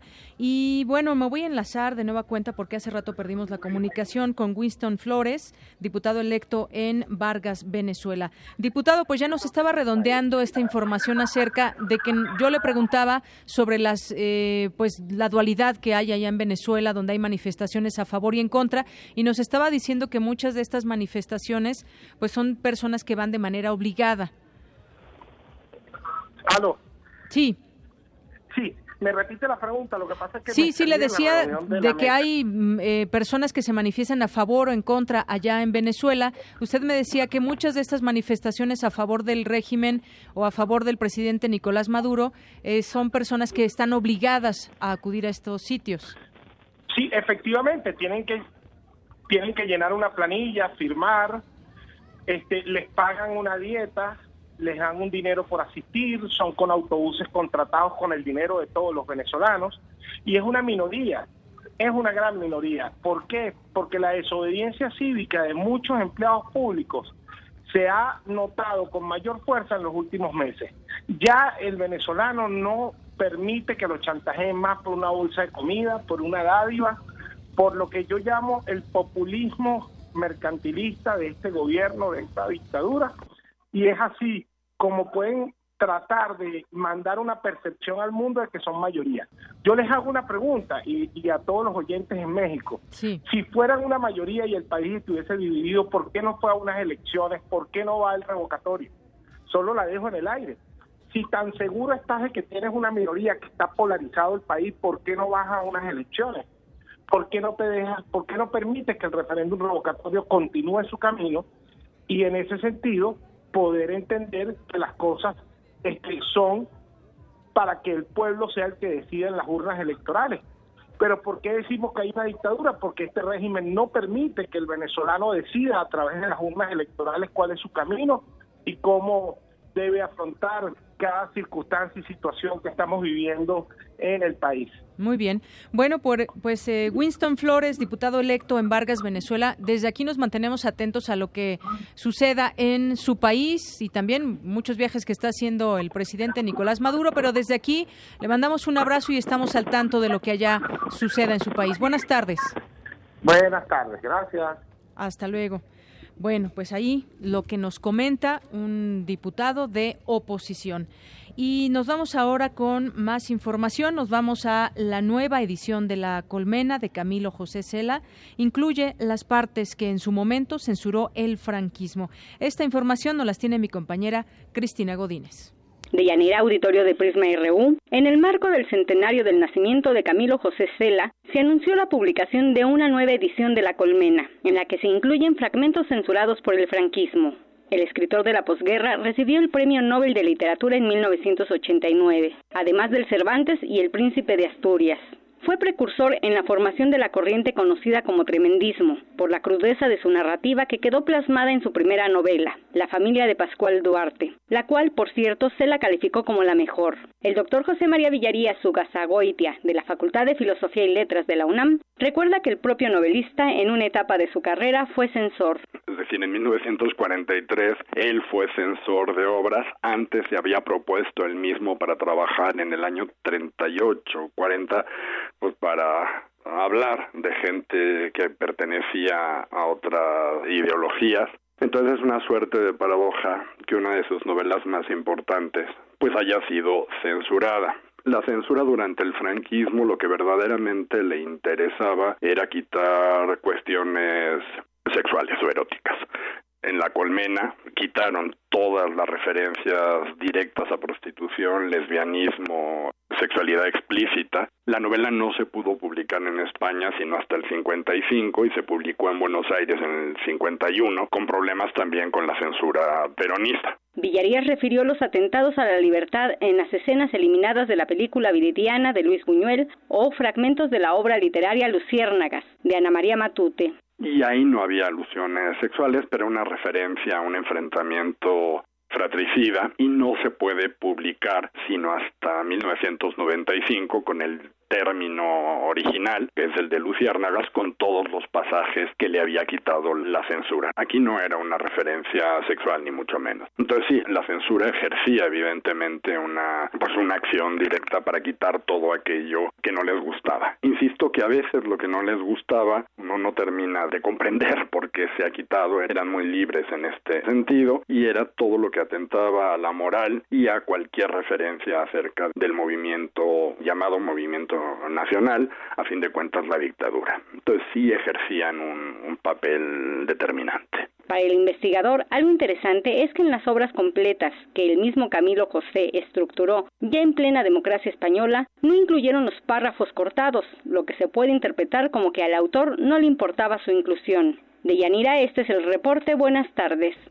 Gracias, Cristina. Y hoy es el Día Mundial de la Enfermedad Vascular. De acuerdo con la Organización Mundial de la Salud, durante 2011 los infartos cerebrales fueron la cuarta causa de muerte en México y la tercera en personas mayores de 65 años. Adelante, Isaí Morales. ¿Qué tal, Deyanira? Buenas tardes. El 29 de octubre se conmemora el Día Mundial de la Enfermedad Vascular Cerebral, con el objetivo de informar, prevenir y sensibilizar a la población sobre el reconocimiento y atención oportuna del infarto cerebral. En entrevista para Radio UNAM, Juan Pablo García Costa, académico de la Facultad de Estudios Superiores Iztacala, explicó en qué consiste esta enfermedad. La enfermedad vascular cerebral es un trastorno en el que eh, la alteración o daño está en los vasos sanguíneos que llevan sangre al cerebro. El cerebro, como todos los tejidos de nuestro cuerpo, pues requiere nutrición, requiere eliminación de desechos.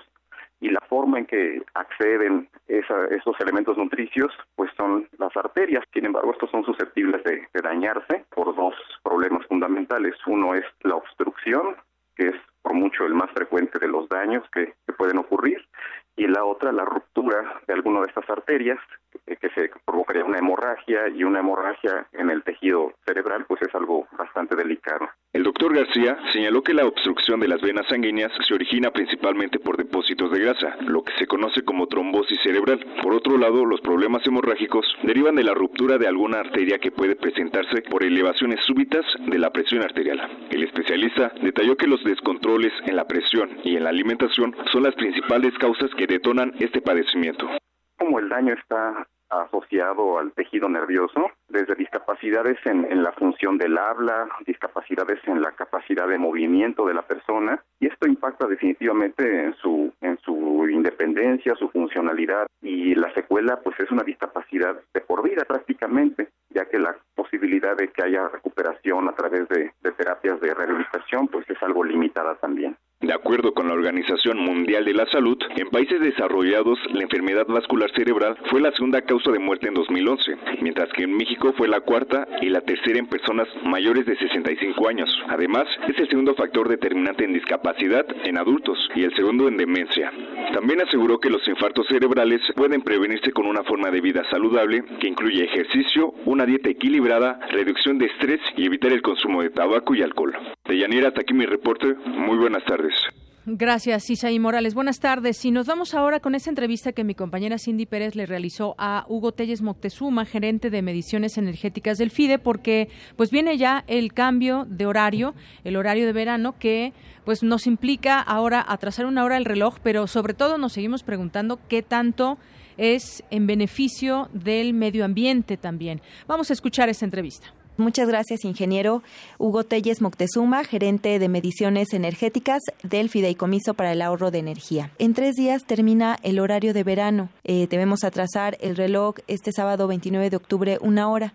Díganos, en ese sentido, esta aplicación de, esta medida, ¿cuánto ahorro permitió en el consumo de energía eléctrica? Eh, sí, precisamente el ahorro que nosotros hemos eh, estimado a través de los diversos cálculos que se hicieron eh, es de 1030.4 gigawatts hora eh, durante el resultado de la implementación del cambio de horario de verano en el 2000, en este año 2016.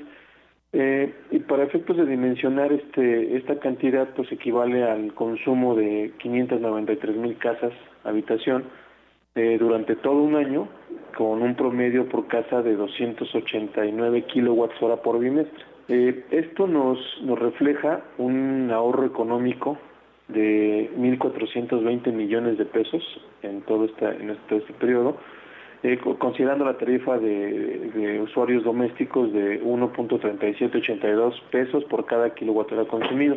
Adicional a todo esto, uno de los beneficios eh, más representativos de esta medida es el medio ambiente que obviamente con los ahorros en, consumo de energía se dejó de utilizar combustibles fósiles para la generación de electricidad, con lo cual se eh, evitó la emisión a la atmósfera de 468 mil toneladas de dióxido de carbono, eh, que este es uno de los principales contaminantes que causan el efecto invernadero. También para dimensionar esta equivalencia podemos este, hacerla un similar que equivale a 1.313 barriles de petróleo que se dejaron de quemar para la generación de electricidad. Esta medida, ingeniero, cumplió ya 20 años de implementación en nuestro país. En ese sentido, pues ha habido muchos detractores, eh, pero ¿qué podría decirnos que se ha logrado que avances a lo largo de estos 20 años? Sí, pues efectivamente inició en el año 1996 y eh, hemos tenido resultados eh, año con año similares. los resultados se han mantenido constantes, lo que nos da un indicador que la medida continúa con efectividad y pues si bien este hay algunos temas eh, respecto a, los cambios, pues se han sido muy muy adaptados allá hoy en día al, al, país, ¿no? ¿Qué estados eh, no participan eh, y bueno van a van a participar en este en este cambio? Bueno, en los, aquí cabe comentar que el, el que no participa es el estado de Quintana Roo y Sonora. Eh, y tenemos 33 municipios de la franja, de la franja fronteriza norte eh, que eh, su, su horario, su cambio lo hacen este, desfasado. Entonces ellos van a concluir el próximo 6 de noviembre. Iniciaron antes, iniciaron el 13 de marzo. ¿Tiene algún tipo de explicación ambiental, económica, el que estos municipios se retrasen? Y bueno, se adelanten a su vez en otro la implementación del otro horario? Claro, eh, la base es prácticamente con su propósito es facilitar la vida cotidiana de los residentes de, de, estos municipios que en, en, algunos casos pues hay un intercambio eh, o traslados a, a, Estados Unidos y con el, el, objetivo de homologar situaciones laborales o de escuela, este pues el horario cambia al igual que en esa zona estadounidense, ¿no? Eh, ingeniero, pues no sé si gustaría eh, agregar algo más a nuestros radioescuchas, que bueno, van a estar eh, pendientes de este sábado al atrasar su reloj una hora. ¿Qué beneficios directos podría usted comentarles? Pues sí, los invitamos a contribuir, a apoyar el cambio de esta medida, a realizar actividades, aprovechar cuando este tenemos este horario que tenemos una, una hora por las tardes más de, de iluminación natural, aprovecharlo para hacer pues actividades al aire libre, eh, otras cosas que, normalmente nos agrada hacer con, con la luz este, del día. Adicional al, ahorro de, de, verano, al cambio de, horario de verano, este, que, que, ahorren energía con medidas simples como eh, utilizar la, la, energía cuando sea indispensablemente necesario o adoptar este, sustitución de equipos ya ineficientes por, por equipos de alta eficiencia y que utilicen el sello FIDE. Pues muchísimas gracias, ingeniero Hugo Telles Moctezuma, gerente de mediciones energéticas del Fideicomiso para el Ahorro de Energía. Gracias a ustedes. Hasta luego. Hasta luego. Prisma RU.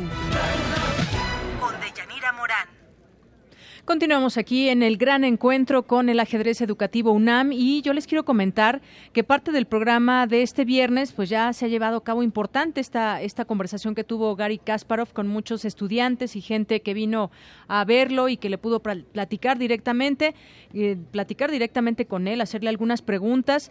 Y continúa también este, esta, este encuentro del día viernes hasta las 7 de la noche. Y también el sábado habrá más actividades mañana desde las eh, 8 de la mañana hasta las 9 de la noche. Así que pueden venir, eh, habrá un congreso activo de la primera sesión, talleres dinámicos, habrá también un torneo infantil de ajedrez extremo UNAM 2016, un congreso activo en su segunda sesión, talleres y otras cosas más que ustedes pueden encontrar hoy aquí en este gran encuentro con el ajedrez educativo UNAM, mañana sábado y también el domingo. Estas son parte de las actividades que les puedo comentar y donde se llevarán a cabo es aquí en el estacionamiento 3, en la Carpa Teatro, y estamos ubicados en el Centro Cultural Universitario. Y bueno, pues tengo aquí a mi lado a dos personas, bueno, a un niño que nos visita con su papá. Así es. ¿Qué tal? ¿Cómo se llama? Abraham Torres. Abraham Torres, ¿y tú cómo te llamas? Abraham Torres igual. Abraham Torres igual. Bueno, pues veo que ustedes van saliendo de esta, eh, pues de esta plática que hubo con Gary Kasparov. ¿Qué les pareció? ¿Tuvieron oportunidad de preguntarle algo? ¿Por qué vinieron? ¿Con quién empezamos? ¿Con el papá? Sí, gracias. Este, sí quería traer a mi hijo para que, bueno, conociera eh, lo que es el evento y conociera, bueno, conociéramos al, campeón, a, Kasparov. Era muy importante. Bueno, él, está aprendiendo a, jugar ajedrez y quiero que esté involucrado con, con, todo este con todo este mundo. Desde pequeño y es que estábamos escuchando y estábamos leyendo que pues eh, parte de la fundación Kasparov trata de llevar el ajedrez a, desde los niños así como tú para que puedan aprender a jugar. Tú eh, estás aprendiendo nos dice tu papá o ya sabes eh, jugar estoy aprendiendo al igual que ya sé jugar cuando yo empecé cuando yo conocí el ajedrez fue en mi escuela que había, que hay para... ¿Hay concursos de ajedrez? Además de que hacemos concursos, hay actividades como fútbol, básquetbol, y entre ellas, eh, pues, cuando vi el ajedrez, que varios amigos estaban allí, pues decidí entrar, y después de eso, eh, el maestro Neil, casi se llama nuestro maestro, eh, nos dio un, una hoja para un torneo y bueno, mi primer torneo que fue en el Club France, quedé en cuarto lugar. Muy bien, ¿qué edad tienes, Abraham? Ocho años. ¿Y qué es lo que más te gusta del ajedrez? Lo que ¿Por qué te gusta? Lo que más me gusta y por qué me gusta, a mí me gusta porque entre ello igual los premios, los que se pueden ganar y y bueno, pues es una actividad que, que, es parte también que llevas en la escuela, como nos comentas, hay concursos, pero sobre todo, pues también me imagino que juegas con tus compañeros, con la familia, con tu papá. ¿Quién gana entre tu papá y tú? Ay, yo le gano. ¿Le ganas a tu papá? de, hecho, le, hablar. de hecho, le doy clases. ¿Le das clases a tu papá? Qué bien. De vez en cuando. Para que aprenda a jugar mejor. Sí. Muy bien. Y cobra sus clases. Y cobra sus clases. Así es. Muy bien, pues qué bueno que están aquí. Van a venir los días posteriores, mañana, el, domingo. así es. Muy bien, el pues. Torneo infantil. Bienvenidos y es parte de lo que podemos encontrar de las personas que visitan este sitio, que están interesados en conocer más del ajedrez. Y bueno, pues muchas gracias a Abraham Torres y Abraham Torres Jr. gracias por venir aquí a este pedacito que tenemos aquí de Radio UNAM. pues continuamos, gracias. continuamos con más información. Nos vamos a ligar con nuestra compañera Dulce García, que se encuentra en alguna parte de este sitio, en este estacionamiento 3, parte del Centro Cultural Universitario. Adelante, Dulce, buenas tardes. Así es, Deyanira, te saludo otra vez con mucho gusto. Estamos atentos a las actividades del gran encuentro educativo de ajedrez UNAM que se está llevando a cabo aquí en el Centro Cultural Universitario. Este es un relevante evento ajedrecístico de talla mundial que tiene cuatro ejes principales. Uno, el ajedrez educativo-cultural. Dos, ajedrez social. Tres, ajedrez terapéutico. Y cuatro, ajedrez deportivo. Pero para contarnos qué le ha parecido este encuentro, me acompaña Javier, quien se va a inscribir a uno de los eh, torneos, el torneo de ajedrez rápido. Y bueno, eh, Javier, ¿por qué te llama la atención el ajedrez? Bueno, es que a mí siempre me ha gustado desde que soy niño y, me, llama mucho, me gusta, lo, siento, es como, no sé, parte mía, no sé.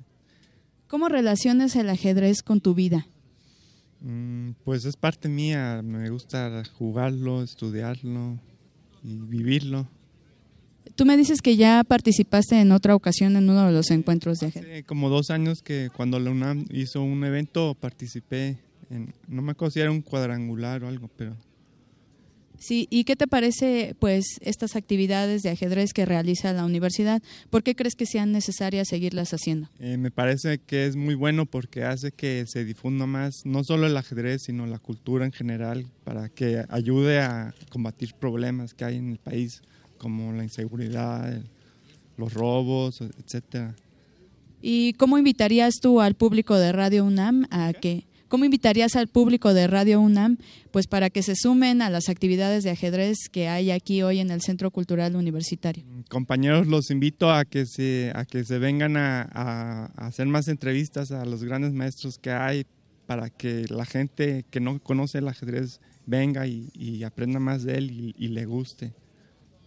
Pues ya vemos de Yanira el entusiasmo de los asistentes a este encuentro ajedrecístico que continuará todavía el día de mañana, no se lo pueden perder. Regresamos contigo. Gracias, Dulce. Muy buenas tardes. Y bueno, también les habíamos platicado lo que significa el ajedrez en el ámbito social, pero también en el deportivo, por ejemplo, es igualmente un deporte, sin embargo, es de los pocos deportes en el que los participantes, después de finalizar una partida, pueden establecer un diálogo que les permite compartir distintas estrategias, encontrar juntos posibles soluciones y jugadas erróneas, lo cual contribuye a mejorar su propio juego. Pero más información y todo el programa lo pueden encontrar en la página www.ajedrez ajedrezunam.mx. Ahí pueden encontrar todas las actividades a detalle que se llevarán a cabo todavía hoy, mañana y hasta el domingo. Nos vamos ahora con Melomanía RU. Ya está lista mi compañera Dulce Hueta. Adelante, Dulce. ¿Qué tal, Deyanira? ¿Qué tal, amable audiencia de Prisma RU en la sección Melomanía? Los saluda Dulce Wet musicófaga encargada de la programación musical de esta emisora en el departamento de la discoteca Joaquín Gutiérrez Eras.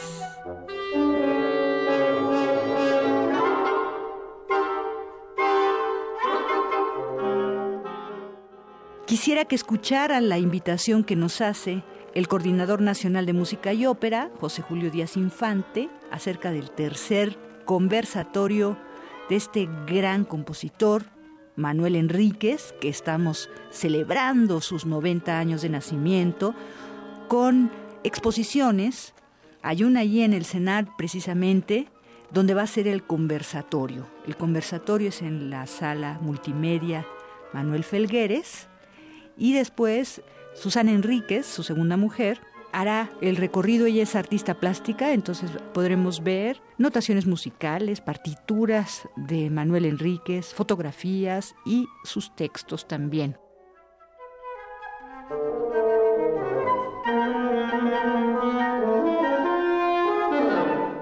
Es de destacar la conmemoración de los 90 años del nacimiento del compositor y fundador del foro Manuel Enríquez. Y en este marco, además de la interpretación de cuatro de sus obras, dos de ellas para orquesta, el Centro Nacional de Investigación, Documentación e Información Musical Carlos Chávez, CENIDIM, se une a esta celebración con diversas actividades en memoria del maestro Manuel Enríquez, quien hace 37 años celebró el primer foro de música nueva, dejando así el cimiento de lo que hoy es un gran encuentro y espacio de diálogo en torno a la música de nuestros días.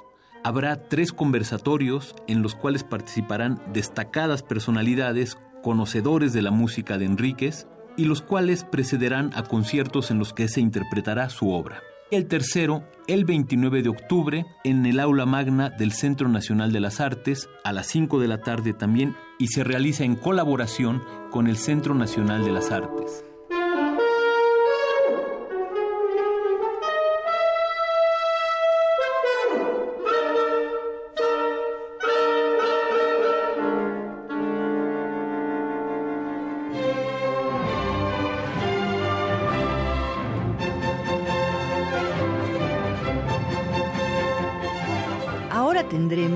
La invitación de Roberto Mejía. Él es el director ejecutivo de la Orquesta Filarmónica de la Ciudad de México.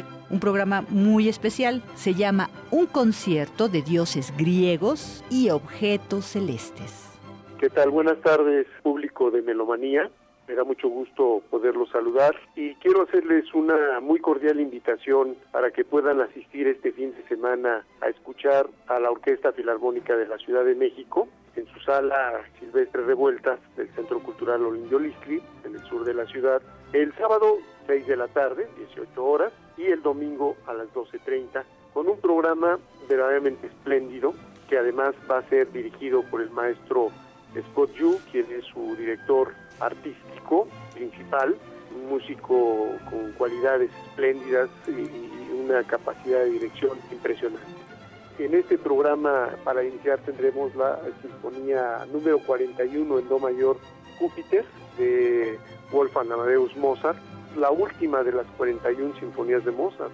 vale la pena escuchar esto con nuestra orquesta, la obra se titula Júpiter y tendremos los planetas de Gustav Holst. Vale la pena destacar que estarán acompañados por un coro Memorias del Viento. La obra cumple justamente en este año 100 de haberse escrito, la termina Holst en 1916, aunque se presenta por primera vez en 1918 Tendremos dos conciertos con las mismas obras en ambos días. Están cordialmente invitados. Desde luego tenemos los precios muy accesibles, son 136 pesos en taquilla, más los descuentos que ustedes ya conocen. Así es que, público de Melomanía, los esperamos muy gustosamente.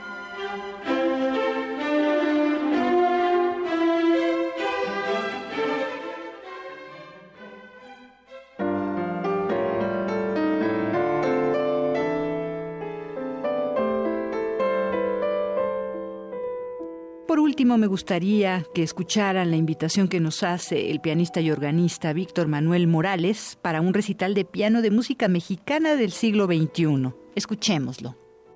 Estimados amigos de Prisma RU, bienvenidos a Melomanía, este espacio que produce Dulce Wet. Me gustaría invitarlos al próximo concierto dentro de las jornadas Invasaque que se llama Festival Artístico de Otoño, que celebra su quinto aniversario para este domingo 30 de octubre a las 12 del día en el Museo Nacional de Arte, ahí en el preciosísimo Salón de Recepciones. Pues era un concierto con música de autores mexicanos de un gran nivel todos ellos. Voy a tocar música de Lucía Álvarez, de Eduardo Viñuela, Graciela Gudelo, José Pablo Moncayo, Miguel Bernal Jiménez, entre otros autores. Un programa muy variado, con estéticas muy diferentes. Arranco con la música de Lucía Álvarez, pues que es un pequeño álbum de música que compuso específicamente para la audiencia infantil. Eduardo Viñuela es un compositor muy interesante porque tiene un interés particular por las matemáticas, así que pues su música va enfocada un poco a eso y además un gusto predilecto por la literatura de Ernesto Sábato, así que esta música que vamos a escuchar, que será un estreno mundial, Las Visiones Transfiguradas, contienen citas de varias obras de Ernesto Sábato. La música de Graciela Agudelo, bueno, pues es riquísima tanto rítmicamente como armónicamente. Su predilección por los ritmos latinoamericanos en esta selección de la Latin Blue Partita de 1979 pues es verdaderamente exquisita, así que yo mm, les recomiendo mucho pues que escuchen con detenimiento a esta gran autora mexicana. Y bueno, qué decir de José Pablo Moncayo y de Miguel Bernal Jiménez, dos de nuestros grandísimos autores.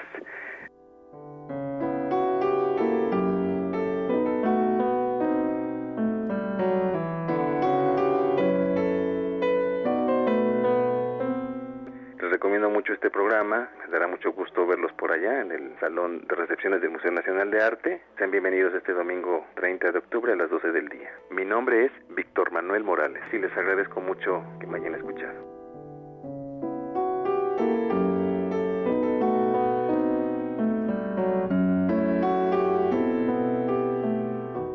Ha sido un placer.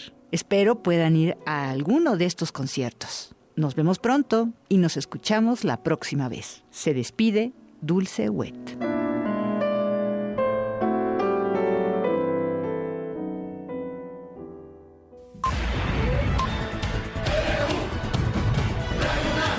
Prisma RU. Con Deyanira Morán. Bien, pues continuamos aquí en el Centro Cultural Universitario en este gran encuentro con el ajedrez educativo UNAM.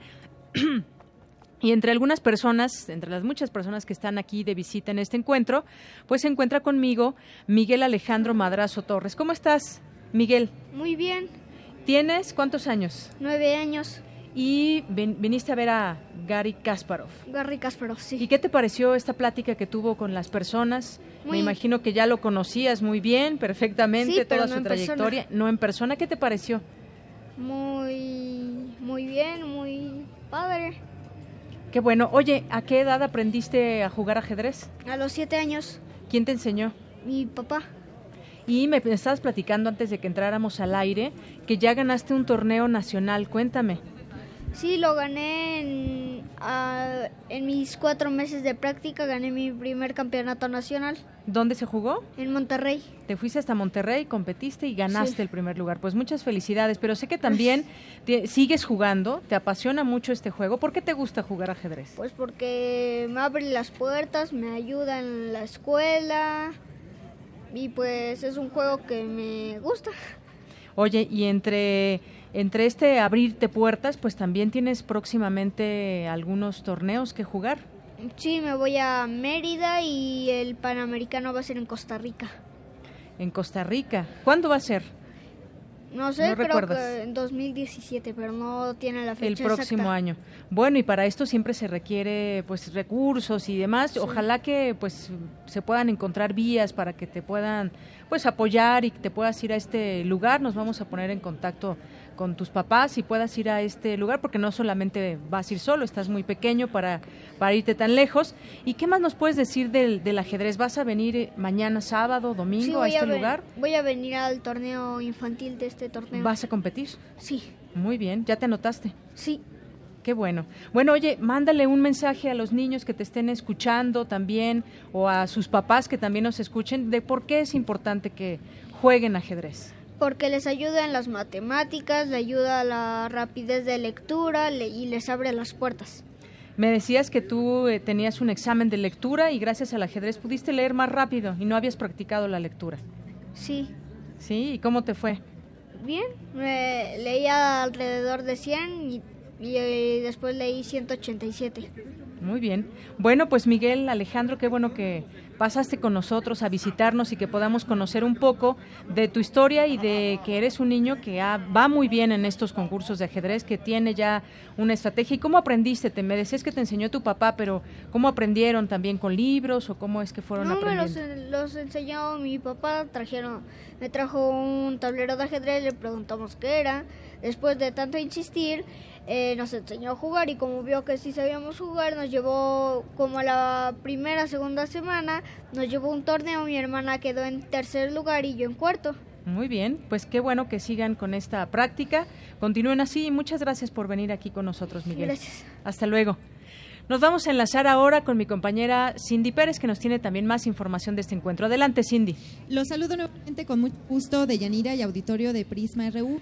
Toda partida de ajedrez es una confrontación de ideas en la que juegan la creatividad, la capacidad de anticipación y la inventiva. Me acompaña Jessica, quien pues vino desde Toluca para asistir a la plática con Kasparov. Muy buenas tardes, Jessica. Hola, buenas tardes. Dime qué es lo que más te gustó de esta plática eh, con este ajedrecista muy importante y muy famoso. Eh, sobre todo la sencillez de él. Eh, en todo momento él mm, jamás se puso como el mejor, sino al contrario, ¿no? Dio, dio énfasis a que cada quien en su normalidad, cada quien en su persona es importante, cada quien puede aportar. eh, sobre todo eso y las ganas de o la iniciativa de no rendirse, ¿no? En todo momento eh, te- tener más y a, a pesar de las caídas, a pesar de los de las no de los no triunfos, tú, es no rendirse, ¿no? Sobre todo eso que les transmitió a los chicos, a los jóvenes, eso estuvo muy bien. Esa es una de las habilidades que crees que se van generando con este deporte. Claro, la tolerancia a la frustración, el, el poder ejercer la, el control de sí mismos y poder eh, identificar, valorar a la otra persona en sus capacidades. Pues muchas gracias, Jessica. Y también se encuentra un joven a mi lado. Muy buenos días, ¿cómo te llamas? Juan Pablo Sánchez Rosas. Dime, Juan Pablo, ¿qué es lo que más te gustó de esta plática que tuvieron? Me gustó que pues él nunca se rindió a pesar de las adversidades, a pesar de cómo lo criticaban y todo eso, eso no lo detuvo, él continuó. ¿De alguna forma te gustaría eh, practicar más este deporte? Sí. ¿Crees que él los impulsa un poco a pensar que todas las partidas requieren de concentración, de habilidades que obviamente pues puedes desarrollar? Sí. Pues de Yanira seguimos aquí al pendiente de todas las actividades en este encuentro de ajedrez y pues bueno, vinieron hasta acá desde Toluca eh, para ver a un ajedrecista importante y bueno, también llevarse un recuerdo de ciudad universitaria. Gracias, Cindy. Muy buenas tardes. Bueno, pues continuamos y nos vamos ahora a cultura. Arte y cultura.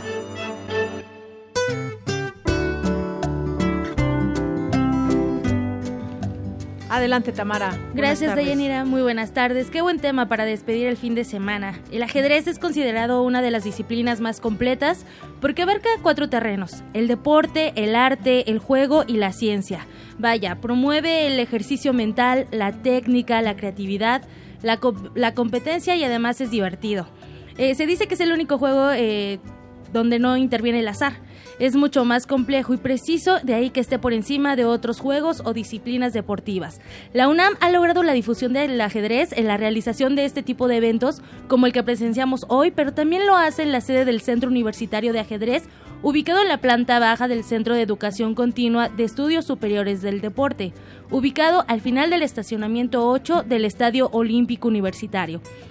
Así que usted que nos acompaña esta tarde quiere aprender a jugar, practicarlo o tiene amigos o familiares que les interese, acérquese a los cursos. Solo se necesita ser miembro de la comunidad universitaria y realizarse un examen médico. O bien, la Coordinación de Servicios Universitarios de Recreación nos invita a las islas para participar en el ajedrez recreativo los jueves y viernes. Eh, les voy a proporcionar un número de contacto para que pidan mayores informes en el teléfono 5622 0557 o 5530 87 99 97 y a los correos su recreación arroba yahoo.com.mx o también a atl arroba unam.mx. Deyanira, creo que tú nos tienes también mayor información sobre el ajedrez. Cuéntanos. Sí, fíjate que también la Fundación Kasparov, pues bueno, eh, está al tanto de eventos que se pueden llevar a cabo. Y en el caso de México, se lleva a cabo el segundo Festival de Ajedrez en Córdoba 2016. Nos vinieron a dejar aquí la invitación. Para mayores detalles, pueden entrar a la página www.cordoba.gov.mx y seguramente quienes son muy asiduos al ajedrez y tengan ganas de participar, les puede ir muy bien. Esto es del 5 al 13 de noviembre. Lo vamos a estar compartiendo en nuestras redes sociales, síganos en nuestro Facebook, en nuestro Twitter, estamos como arroba prisma.ru. Pues me despido ya para finalizar y sobre todo para aprovechar este fin de semana, los invito a realizar un recorrido al Museo del Carmen, a la Casa Estudio Diego Rivera, también a la Casa de Frida Kahlo, el Museo Carrillo Gil, el Centro Cultural Isidro Favela y el Museo Sumaya en la sede Loreto. Es un recorrido hacia el sur de la ciudad. Muy interesante también. Ya les había eh, también comentado de la casa del Indio Fernández, donde también hay muchísimas ofrendas y pueden también comer para aprovechar el fin de semana. Y yo me despido y les deseo un excelente sábado, un excelente domingo. Gracias. Muchas actividades el fin de semana. Gracias, Tamara. Buenas tardes. Zarpazo RU.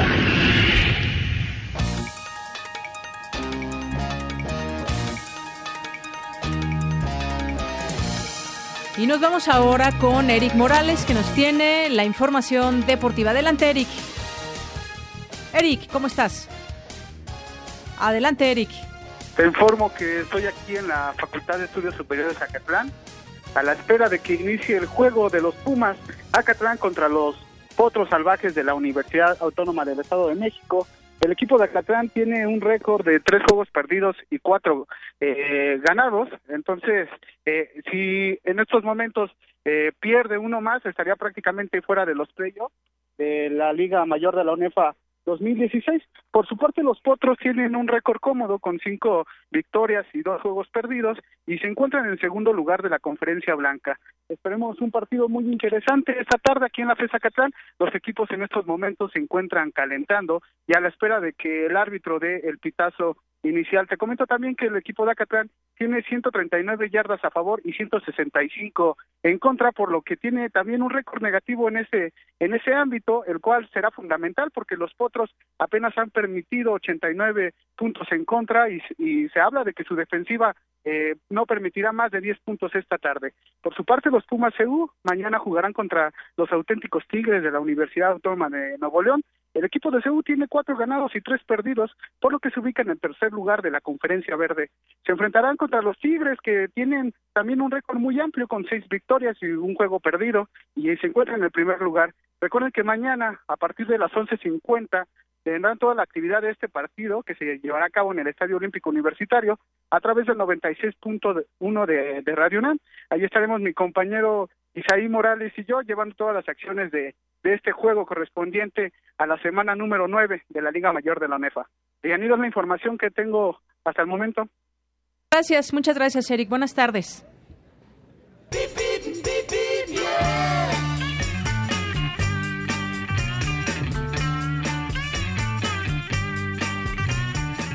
Bueno, ¿y cómo es el tráfico en las inmediaciones a la preparatoria número 9 Pedro de Alba? y buen desplazamiento que presenta Avenida Insurgentes desde Avenida Montevideo hasta la preparatoria. Y hay buen desplazamiento que presenta Eje Central Lázaro Cárdenas desde Avenida Insurgentes hacia el plantel Vallejo.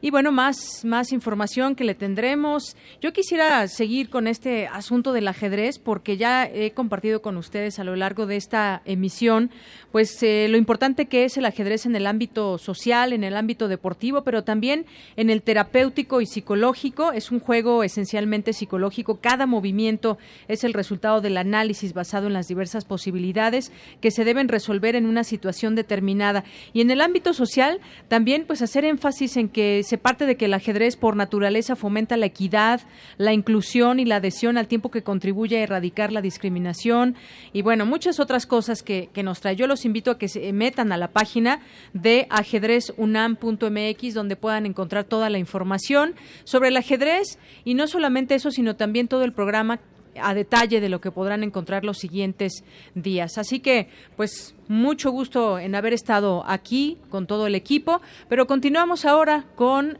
la información de última hora. Adelante, Ruth. Gracias, Deyanira. Buenas tardes. Esta es la información de última hora. La mesa directiva de la Asamblea Constituyente de la Ciudad de México amplió del 30 de octubre al 8 de noviembre el plazo para que los ciudadanos entreguen iniciativas la recaudación de impuestos se incrementó 11.2% al cierre del tercer semestre del año, en comparación con el mismo periodo del 2015. El FBI reabrió hoy la investigación sobre los correos de la candidata demócrata a la presidencia de los Estados Unidos, Hillary Clinton, cuando era secretaria de Estado de 2009 a 2013.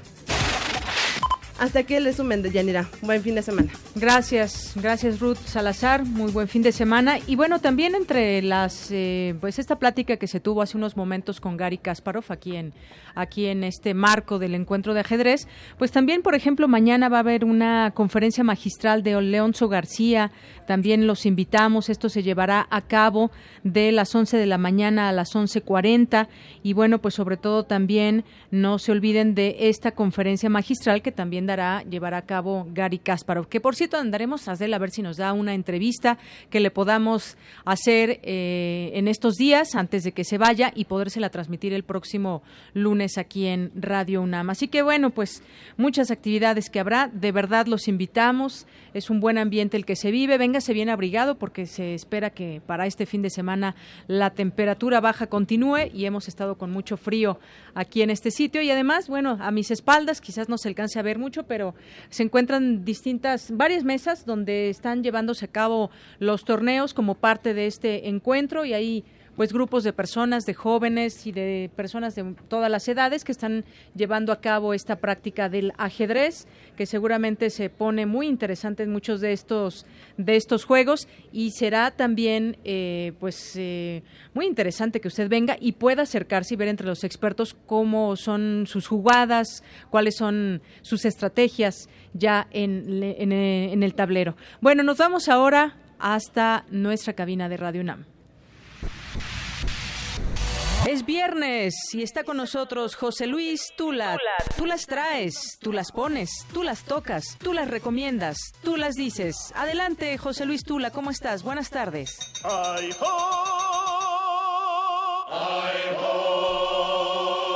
Hola, hola, Deyanira. Buenas tardes, ¿cómo Así cantas tú y así se escuchó aquí en todo el estacionamiento del Centro Cultural Universitario. ¿Cómo estás? Buenas tardes. Bien, bien, buenas tardes. Pues mira, hoy viernes 28 de octubre terminamos una semana más y también se termina el mes. Así que vamos a despedirnos con una pieza deliciosa. Mezcla el swing con lo electro. Es una interpretación del trío vienés Kiss My Yesterday, de su disco Swing Affair del, del 2013. Así que escuchemos Glitter. Y recuerden que el domingo debemos retrasar una hora los relojes, amigos. No se les olvide. Que tengan un buen fin de semana. De Yanira, Gracias, gracias Tula y nos despedimos. Yo soy de Yanira Morani en nombre de todo este gran equipo que está aquí y que los tengo a todos frente a mí. Muchas gracias de verdad y nos escuchamos el próximo lunes.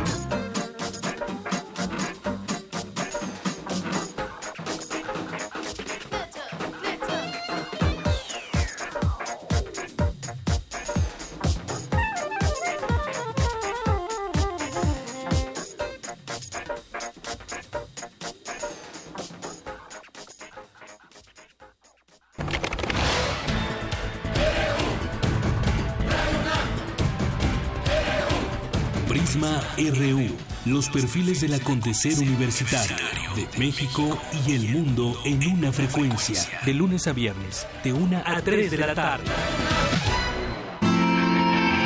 Radio UNAM, clásicamente informativa. ¿Y a ti, a qué te suena la cultura? a gente, a México. Me suena